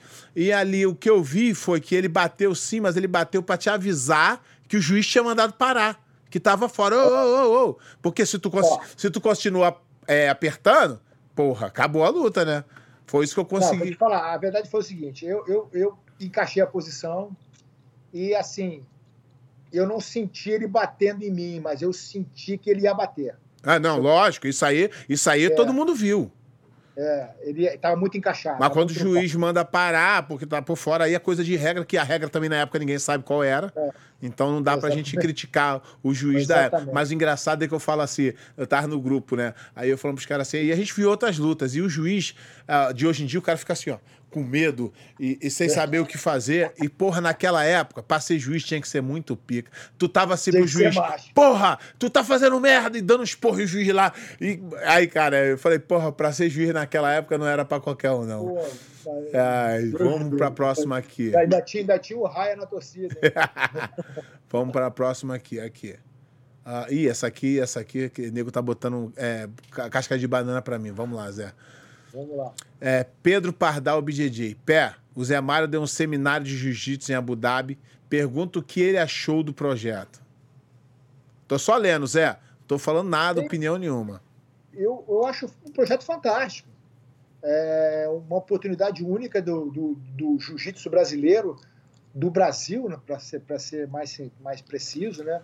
poder agregar um valor numa cultura de um, de um, país no Oriente Médio. Então é uma oportunidade única. E mais que isso, né, você tendo todo o apoio, todo o respaldo do governo. Né, os, os professores lá têm um apoio fantástico, tem toda uma, uma estrutura onde ele pode levar o seu, a sua família, seus, a sua esposa, seu filho, e poder levar uma vida é, justa, uma vida digna, é, que ele possa, digna, que, que possa proporcionar aí é, um futuro digno e para sua família. Então, eu acho maravilhoso. É, nessa, nessa parte aí, Zé, essa pergunta aí, eu vou te explicar o que, que aconteceu. Eu fiz uma. É. Eu fiz uma uma entrevista com José Júnior, um garotão que deu aula muito tempo lá e agora tá no. Conheço, conheço conhece. O, o, o Ciência. Isso, muito bom jiu-jitsu, tal, tal. Bom, maravilhoso. E eu convidei ele para falar sobre o projeto, porque eu tenho as minhas. Mas ele tá onde? Ele tá no, ele tá Arábia Saudita. Ah, ele foi para a Arábia Saudita, ele saiu de lá. Eu tenho, eu tenho as minhas críticas ao projeto. Eu fui ah, lá, sim. tal, tal, tal, beleza. Então essa pergunta é para tentar jogar uma pimenta no negócio. Mas é, é eu... o meu medo, o meu medo é só o seguinte, Zé. Se o ah. projeto der errado em algum momento, a culpa não vai ser dos, dos é, coordenadores, dos uh, diretores, vai ser do jiu-jitsu. Você sabe disso, né? É, vamos lá, cara, vamos lá. Essa é a minha crítica. O que, que, que, que, você acha que, que, que, você pode considerar errado? Não, eu vou, eu vou te falar sobre o que eu, o que eu, o que eu recebi. Porque como eu, tem um tempo já que eu, que eu fazia o resenha e eu parei um tempo e depois voltei. Na época que eu fazia, eu recebia muita denúncia das coisas que aconteciam lá. Tá? Sim. E quando eu fiz a, a entrevista com Ciências, ele, ele confirmou tudo o que eu falei e no final ele falava assim: não, mas o projeto é bom. O debate que eu queria falar com ele era o seguinte: Zé, nenhum momento eu estou falando que é fácil pegar um projeto com 800 professores, num país com a cultura diferente. Eu não falei que é fácil. Eu só falei que o rumo que vem tomando não é um rumo bom. Por quê? Ah, os professores eram convidados para ir lá e no meio e no avião o cara jogava ali uma faixa roxa na mulher para receber dois salários. Ah, a minha crítica são pontos. Tá? Não, claro, vamos lá. E até claro. porque não existe nada 100% certo nem 100% errado. A minha vamos crítica lá. era só essa. É. Aí as pessoas é. começaram a me xingar, a me falar. E xingar é bom também, não, né, Zé? Porque levanta teve, popularidade. Teve muita coisa errada. Em todo lugar, teve Zé. Muita coisa errada. Teve muita em coisa. todo lugar. Eu, eu, vamos lá, eu, eu, não, eu, eu, não, eu não presenciei, eu não estava lá, eu não estava presencialmente lá, entendeu? É, eu sei assim, disso. Eu participei muito, a coisa meio que começou até comigo, né? Foi o primeiro professor que fui eu que levei para lá eu que, eu que sugeri de abrir, fazer uma federação, de fazer competições. E, e, e, o, e, e tu ficou mais envolvido foi... nas competições, não foi isso? É, eu fui. É, a ideia de fazer competição, fui desenvolver o jiu-jitsu foi minha. E o cara me perguntou, como é que você faz para desenvolver o jiu-jitsu? Eu, eu falo assim, olha, eu sou conservador. Então, a minha ideia, eu, o que é ser conservador? É você tomar atitudes baseadas em eventos do passado que deram certo. Então, eu, como é que eu desenvolvi o, evento, o, o jiu-jitsu no sul do país? Eu, com meu sócio Walter Matos, nós fizemos a federação, a primeira federação gaúcha de jiu-jitsu, e começamos a promover competições. O ser humano, ele é, ele gosta de uma competição, ele gosta de, de uma disputa. Então, foi o que aconteceu no, no sul, o jiu-jitsu se desenvolveu, e em Abu Dhabi foi a mesma coisa. Teve a primeira competição, o Sheikh Mohammed, que é o Deus na, no céu e Sheikh Mohammed na terra lá, ele. Então, a minha, a, minha, primeiro... a minha crítica foi basicamente o seguinte: esse cara, é. ele acredita no jiu-jitsu 100%, ele faz o que ele pode Sim. do coração. É o que eu acredito, sem saber de nada, minha opinião. Só que quem tá Sim. abaixo dele usa isso para se dar bem. É. Essa foi a minha crítica. É. Sempre vai ter, sempre não, vai lógico. ter. Eu, eu, eu desconheço. É, não, você não tem conhecimento.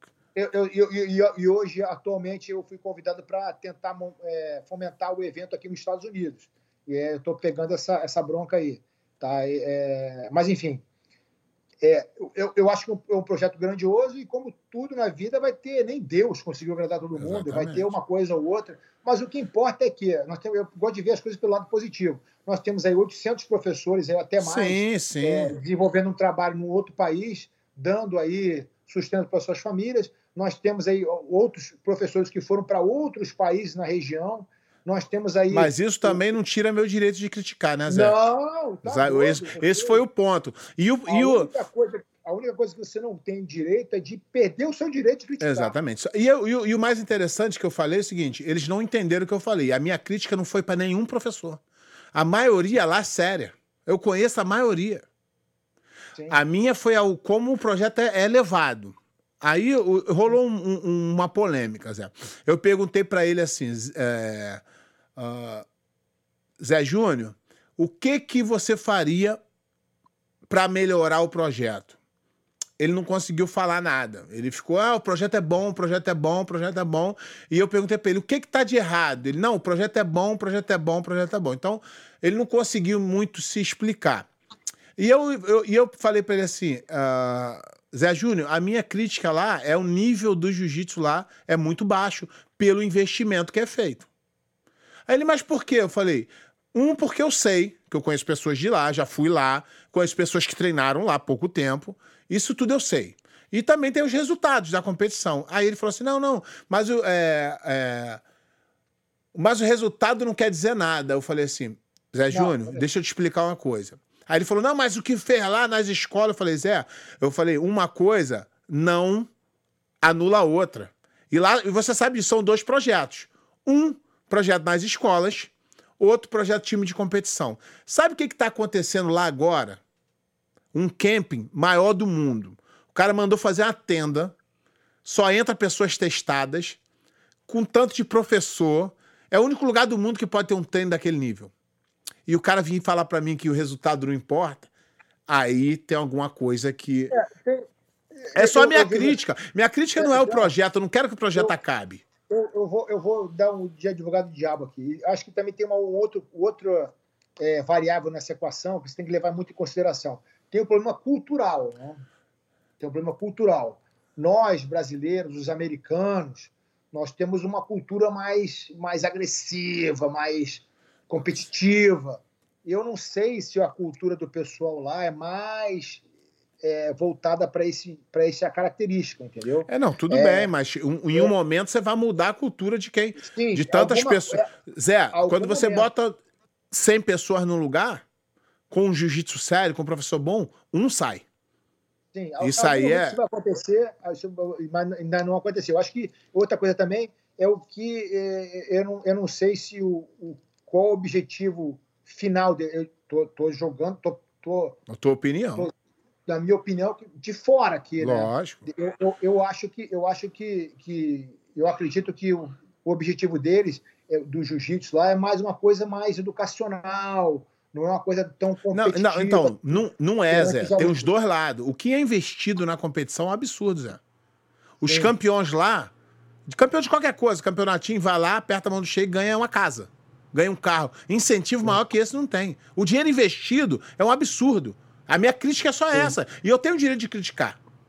As pessoas têm o direito de não gostar da minha crítica e discordar de mim. E, e, eu falei o tempo inteiro. Nenhum momento eu tô falando que o que eu tô falando é verdade, é só a minha opinião. As pessoas se doeram muito nesse. E, e tá legal. A gente, eu aqui, eu e você podemos discordar e vamos continuar gostando um do outro e nos respeitando. Sem problema nenhum. Essa é. Eu, eu acho que tem que dar mais tempo ao tempo, vamos ver. É, não, exatamente. Mas uma hora. Uma, uma hora, ponto, uma hora precisa cobrar, é, né, Zé? O teu ponto é um ponto válido. Tá? Exatamente. Tá? Mas uma hora a gente vai. Mas o meu, o meu, grande medo é falar, ah, mas por que essa crítica? Porque se lá um dia o, o, o Muhammad lá, o chefão, descobre que não é aquilo que nego. Por quê? Aí vem a outra crítica. Na federação, os caras viram que já tinha 10 anos, vinha que não tinha resultado, o que, que eles fizeram? Mudaram a chave. Botaram brasileiro, americano, australiano, é, inglês, tudo de um lado e os árabes do outro. Aí ganha medalha. É mentira. O resultado não é esse. Só que aí um dia que esse cara, o presidente, descobrir isso e quiser acabar com o projeto, sabe qual vai ser o, o resultado final? O jiu-jitsu não presta. Então as críticas que eu faço é em defesa do jiu-jitsu. Porque o jiu-jitsu nós sabemos que é bom, funcionou em muita gente. Funcionou comigo, funcionou contigo, por que não vai funcionar com todo mundo? É porque está sendo feito de forma diferente crítica válida. Exatamente. Crítica válida. Eu, eu, não estou lá que nem o Zé Júnior para ser uma avaliação é... mais precisa. E eu estou dando só a minha opinião, que a maioria das vezes minha opinião é errada. é, Almir Carvalho Lima, Zé, o que o Cássio representava na sua vida? Ah, o Cássio era um mentor da luta, né? Uma, uma pessoa que chegava e, e, e com meia dúzia de palavras já traçava toda a estratégia de treinamento e de, e de treinamento para a luta e a luta em si. Então era uma, era uma pessoa fantástica, era, o, era o meu mentor intelectual do, da, nas artes marciais. Muito bom. Essa aqui é conectada. Ainda bem que os nossos é, internautas são os caras conectados. Eduardo Siqueira, como seria hoje a Carson Grace com o mestre no comando? Mais focada no MMA ou no jiu-jitsu? eu acho que, sem dúvida, seria as duas coisas. Seria as duas coisas. É, o, o, o que aconteceu foi que o jiu-jitsu começou a crescer, em determinado momento o MMA ele explodiu, mas atualmente é, eu vejo um cenário muito propício para o jiu-jitsu. Né? É, você vê aí que temos vários eventos sem kimono, de kimono, Abu Dhabi, e várias organizações, vários modelos de, de competição.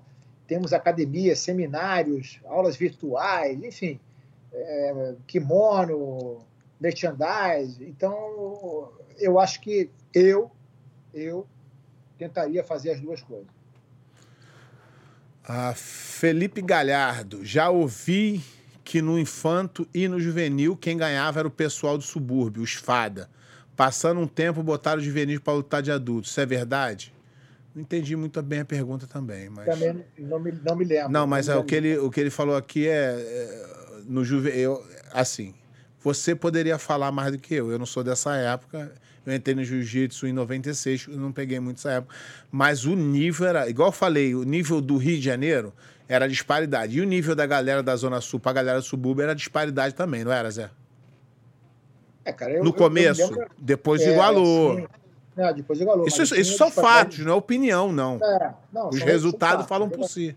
É, a disparidade ali da Zona Sul do Rio de Janeiro para o resto, da, Exatamente. O resto do, do, planeta era, era incrível. Aqui, ó. mais uma aqui, Zé. Marcos Souza Muniz, mestre Zé e pé. Nos anos 90 tinha seletiva para lutar as principais competições e tinha muitas lutas boas. Hoje em dia não existe mais essa seletiva. Na opinião de vocês, sem esses parâmetros a competição ficou fraca? Não, no outro momento, né? As seletivas que, que, que ele se refere dentro da academia. É. Sim, é, é, cara, é. É porque tinha era... pouca competição é, e tinha muito atleta. Hoje tá para todo mundo competir. Atleta, é. E quando é. chega. E quando no Mundial, a gente já sabe quem é quem, não precisa mais da seletiva. É, Antigamente não tinha os campeonatos para você saber se o Zé Mário ia estar melhor do que o Carlão e o outro. Aí tinha que sair é. no pau na academia. E agora, mas aí, com o passar do tempo, cada. Era muito legal também. Também, mas cada, cada um na sua época. Mas hoje, pô, tem os, é. os campeonatos no Rio, os campeonatos de São Paulo, os campeonatos Minas, campeonato no mundo inteiro. Então, os campeonatos no, é, locais servem como seletiva já. Se o cara. É. E não é ganhar só na academia, tem que ganhar mesmo na, na realidade, né? Do Sim. campeonato. Exatamente. Vamos lá, Zé, estamos já acabando. Aguenta mais um pouquinho. Tá, tranquilo. Guilherme, por mim, tu sabe que isso aqui para mim é o maior prazer, né? Guilherme da Silva, que é o lutador que o Zé Mário mais gosta do jiu-jitsu atual. Rapaz, eu gosto de tanta gente, cara. É... Jiu-jitsu atual, eu gosto muito. É, jiu-jitsu atual, eu sempre eu gostei muito do, do Roger, né, que não é atual, mas mas ele dessa, dessa última geração aí, no meu entendimento, foi o melhor lutador de todos os tempos do jiu-jitsu, pelos resultados. Na minha também. É, não é... só do resultado, mas da forma que fazia, né, Zé? Exato. Dominava não, demais, tá. não passava dificuldade. É, e um jiu-jitsu básico, um jiu-jitsu muito clean, né? Progressivo, né? Vai ganhando, ganhando, ganhando, enfim, muito bonito de se ver. É... Atualmente, atualmente gosto muito, mas gosto muito de ver de kimono o, o, o Meregelli, que tem uma guarda muito ofensiva, passa bem também. Não é o estilo de luta que eu pratico, mas eu gosto muito do estilo dele.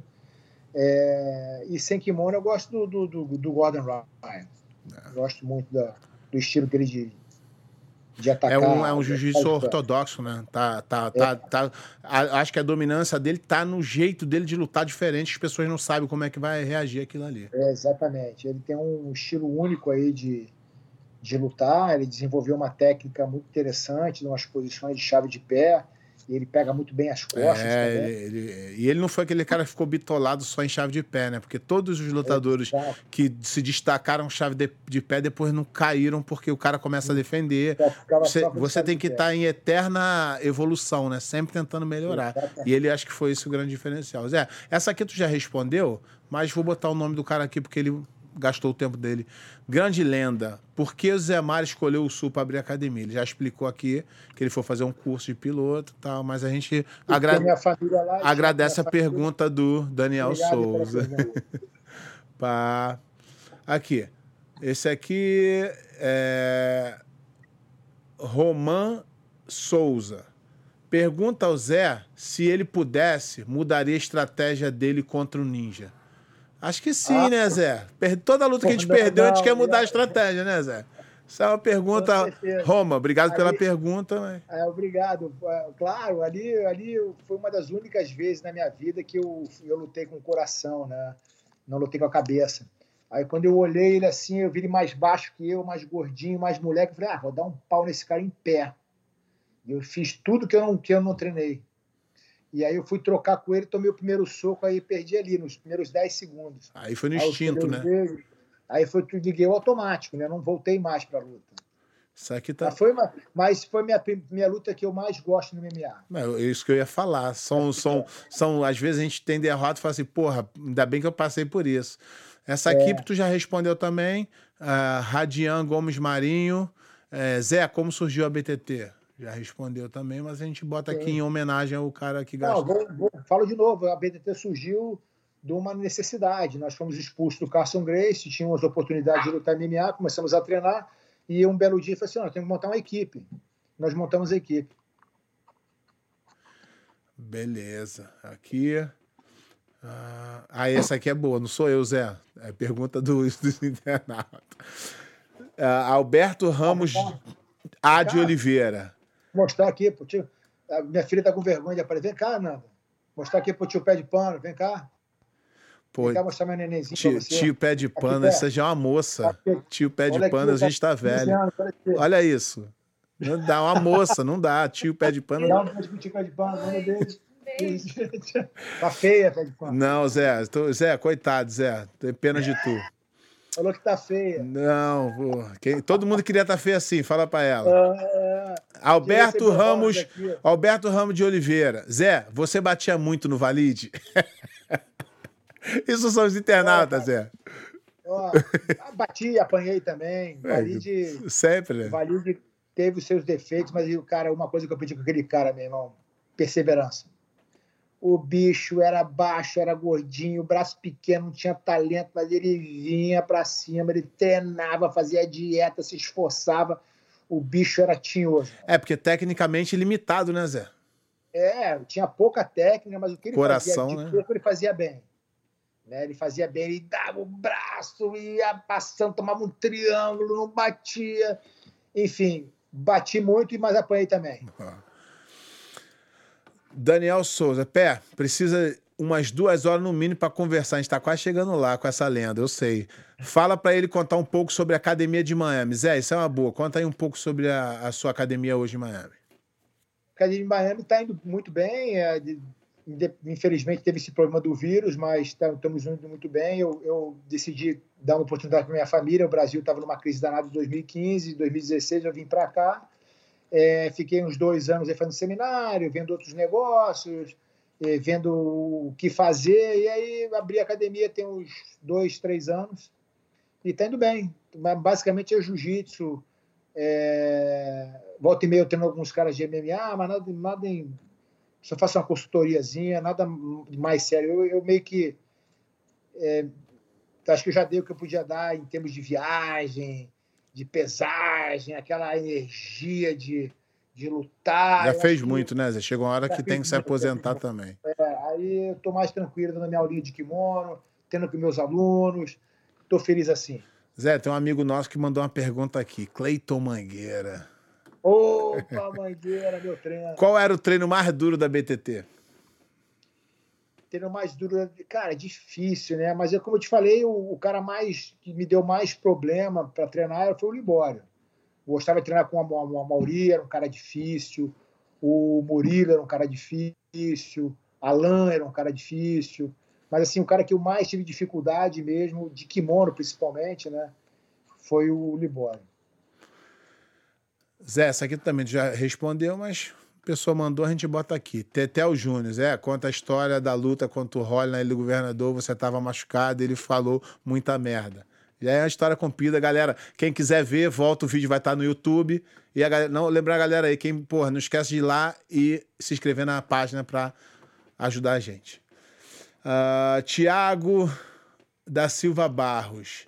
Sensei, o que o senhor achou uh, da nova regra da AJP Tour? Eu não sei nem o que é isso, Zé, para ser sincero. Eu nem sei qual é a regra. então, ele não, é que agora, agora não tem mais. Eu acho. Então, eu acho que a, a, regra que mudou, que mais, que mais importante é não tem vantagem. Agora, qualquer vantagem é um ponto. É, eu, não, eu não tô, vai ser sincero, isso eu tô é um... organizando o evento aqui, eu não estou sabendo nem da regra. Isso aí é um tiro no pé também. Já, toda mudança é. de regra. É horrível. Uh, Fábio Mecato. Quando o Zé treinava na Carso, ele já fez um pega só de judô com o Edson Carvalho, que também era judoca. Tá perguntando. Sim, apanhei muito o Edson. Edson era um monstro no judô. Aprendi muito com ele. Ah, Nego Braga. Pergunta pro Zé Mário qual categoria o Bochecha deve entrar no MMA. Ah, deve entrar no 205, até 93 quilos. Mas eu, assim, né, opinião.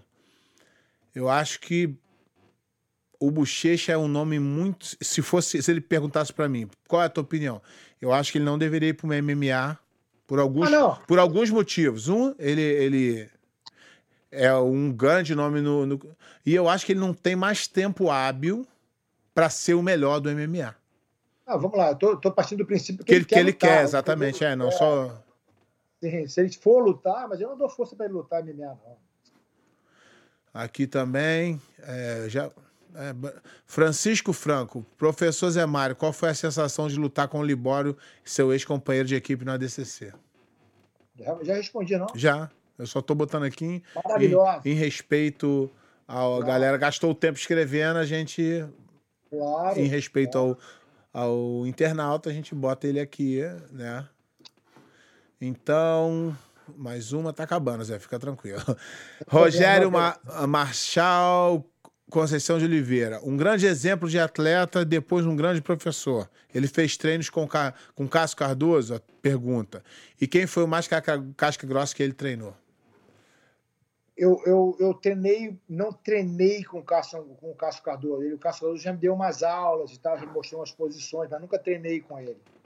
É, e, e, de novo, treinei com vários atletas de, de, de alto nível. Depois de aposentar, tive a oportunidade de treinar com outros atletas, com os irmãos Mendes, eu, com os Miau. Por exemplo, Zé, eu explico assim, quem foi o cara mais duro que tu treinou? Aí eu falo assim, quando? No meu auge é. ou depois que eu já, é. já tava parando, né? É.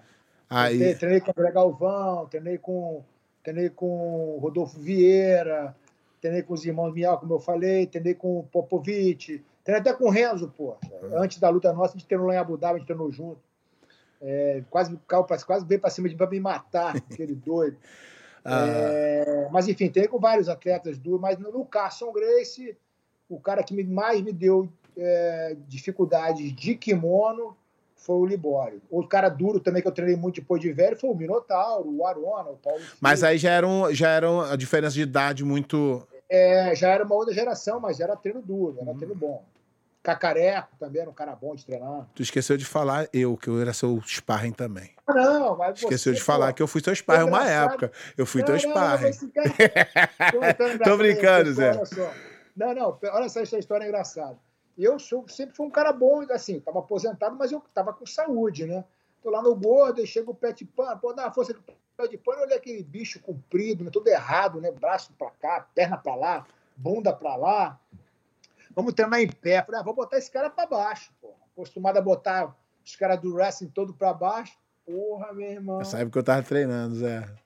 Caramba, eu te botei na parede, levantava, o bicho batia, voltava e eu não consegui botar, acabei morrendo no gás e não botei para baixo.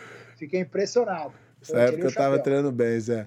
Ah, César Carvalho. Zé, poderia falar um pouco sobre a sua saída da BTT? Esquecemos de falar nisso aí, vendo com a nossa, a nossa audiência é inteligente. Ah, sim. Pô, obrigado pela pergunta. O que, que aconteceu? A gente, a, é, num determinado momento, eu quis, eu me aposentei, o Pride tinha acabado, e aí eu falei, ah, cara, vou fazer outras coisas. Eu fui trabalhar com outras coisas que não tinha nada a ver com luta. Se distanciou tava, um pouco. Eu distanciei, mas sempre fazendo seminário, sempre treinando. É, e aí eu acabei tomando outro rumo. E, e enfim, acabei assim. Eu, foi aquela história que eu te falei, né? Eu fiquei um pouco deprimido. E aí eu tentei me distanciar da luta profissional. Para não sentir e tanto, né? Não sentir tanto. Eu falei, ah, quer saber, cara, vou, sentir, vou seguir o rumo da minha vida, vou fazer outra coisa. Não, legal. Fernando Campi, como foi a passagem do Margarida na BTT? Aí, nossa galera tem pergunta boa, hein? É, foi, foi legal. O Margarida era um grande atleta, né, cara? Eu, eu, assim, no meu entendimento, foi um desperdício muito grande de como atleta ele devia ser um cara mais focado, mas minha opinião, não, não, não desmereço minha, ele. Concordo contigo 100%. Tinha muito, é, tinha muito coisa para fazer. Muito, teve, tinha muita linha para queimar, mas enfim, ele, ele eu achei, até que ele, eu achei que ele teve uma atitude errada, foi querer ir lá treinar com a gente para treinar MMA, devia ter focado no jiu-jitsu. Mas é, foi muito bom, foi um, foi, um, foi um, grande atleta, foi um cara era bom, era um cara muito bom de se ver treinando, principalmente de kimono. Ah, Bernardo Henrique Romero Tan. O que, você, o que acharam da mudança do Mundial para os Estados Unidos? Acho que ele está perguntando de sair do Brasil para os Estados Unidos. Olha, Necessário, né, Zé? Eu sou suspeito para falar, né? Mas a, a confederação é, é, é, uma entidade de muito sucesso, né? pioneira no esporte. Se ela tomou atitude de ir para os Estados Unidos, é, baixa a cabeça. E, assim, não, mas no final o resultado foi bom, né, Zé? Não, foi... Porque quando acontece, igual eu falei, quando acontece, eu posso ter a minha opinião, tu pode ter a tua, podemos discordar, é. nos respeitando, mas depois que a fato. coisa acontece, aí é. a tua opinião e a minha não vale mais nada, vale o fato. Vale nada. É, vale fato. É, os caras tomaram, fizeram tomaram a atitude certa de ir para a maior economia do mundo, onde são feitos os maiores eventos do mundo. Exatamente. Ponto, acabou. Tá acabando, tem mais duas só, Zé. Fica tranquilo aí. Não, estou tranquilo. Rafael Ferreira Anselmo Ferreira. Anselmo, é muito, muito nome. O que o mestre Zé Mário mudaria nas regras do jiu-jitsu para as lutas não ficarem tão amarradas sem finalização? Essa Olha, é a pergunta que todo mundo gostaria de ter, né, Zé? Olha, cara, eu, eu, eu gosto tanto do, do, das lutas de hoje, das lutas do passado também. Mas sei, toda mudança acho... foi um tiro no pé, né, Zé? É, Porque enfim, quando você muda que... naquele momento ali, o cara arruma um jeito de fazer aquilo a favor é, dele, né? Ele se adapta, ele se é. adapta. Vai ter sempre alguém para burlar a regra. Uma vez eu, eu, eu, comecei um crítico ferrenho da regra dos árbitros, né, Zé? E aí eu é. comecei, para eu não ser leviano, falar do que eu não sei, comecei a participar dos cursos, discutir. E aí eu vi quão difícil era, parei parei de falar mal. Falei, é, tá melhorando, é difícil. Eu prefiro, eu, eu, eu, prefiro, eu, prefiro, focar de uma maneira diferente, de uma maneira mais positiva. Eu acho que o que a gente tem hoje é o resultado de anos de trabalho, de anos de experiência. Aí, de aí vem um cara gênio agora e fala: achei a ideia. Não vai. São 20 anos trabalhando nisso. No mínimo, né? 20, primeiro Mundial 96, 24 anos no mínimo trabalhando nisso, né? Quer dizer, ainda tem o Brasil, os brasileiros, 94, 95. Aí, então são mais de 25 anos nessa batalha aí, eu, e a evolução é lenta mesmo. É que, nem, é que nem aquela história. Pode melhorar? Pode melhorar, mas o, o que tem hoje é o que, é o que foi humanamente possível fazer. Exatamente. E aí, e eu, de novo, eu tiro o chapéu aí pro Carlinhos. É, exatamente. Foi um visionário, né? Pensou lá na frente quando ninguém. Porque a história real, tu sabe que o presidente da federação era para ser o Dedé Pederneira, né? Que fez ah, o primeiro é? brasileiro. Só que deu tanto trabalho deu, e deu prejuízo que ele falou: quero isso não, isso aí não presta, não. Aí o Carlinhos falou: é. não, eu acho que isso aí é. é... Legal. Dá pra mim, dá pra mim. Zé, essa aqui foi disparada a melhor entrevista para mim. E a mais Opa. longa também, batendo recorde, tá, Zé? O que o cara falou. Opa. Só que para terminar, Zé, a gente faz sempre é. a mesma coisa. É, tem um quadro que a gente fala os cinco mais e depois você faz suas considerações finais, tá? Deixa eu te explicar a regra dos cinco mais. E também por que essa regra foi criada. Por exemplo, se você perguntar para mim quem são os cinco mais, a tendência é eu jogar todo mundo da minha academia, não só porque eu sou barrista, mas porque eu convivi, vi e admirei é, mais essas pessoas. Criei vínculo de amizade. Então, esses cinco mais, eles são. Ele, ele tem que ser da seguinte forma: não pessoas que foram da sua equipe e que treinaram com você. Né? É. Que aí você pode. Não precisa ser na ordem, são só os cinco mais. Sim. Mais de quê?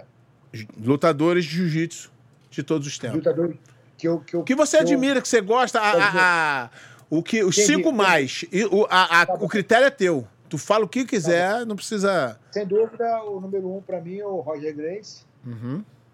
É, gosto muito também do Royler. Royler. Hoje, é, o Bochecha. Bochecha. É, de novo, o Meregali. Atualmente. E Rodolfo. Fechou. Zé, muito obrigado. Para mim foi uma aula, como sempre, quando eu converso contigo, é uma aula de vida.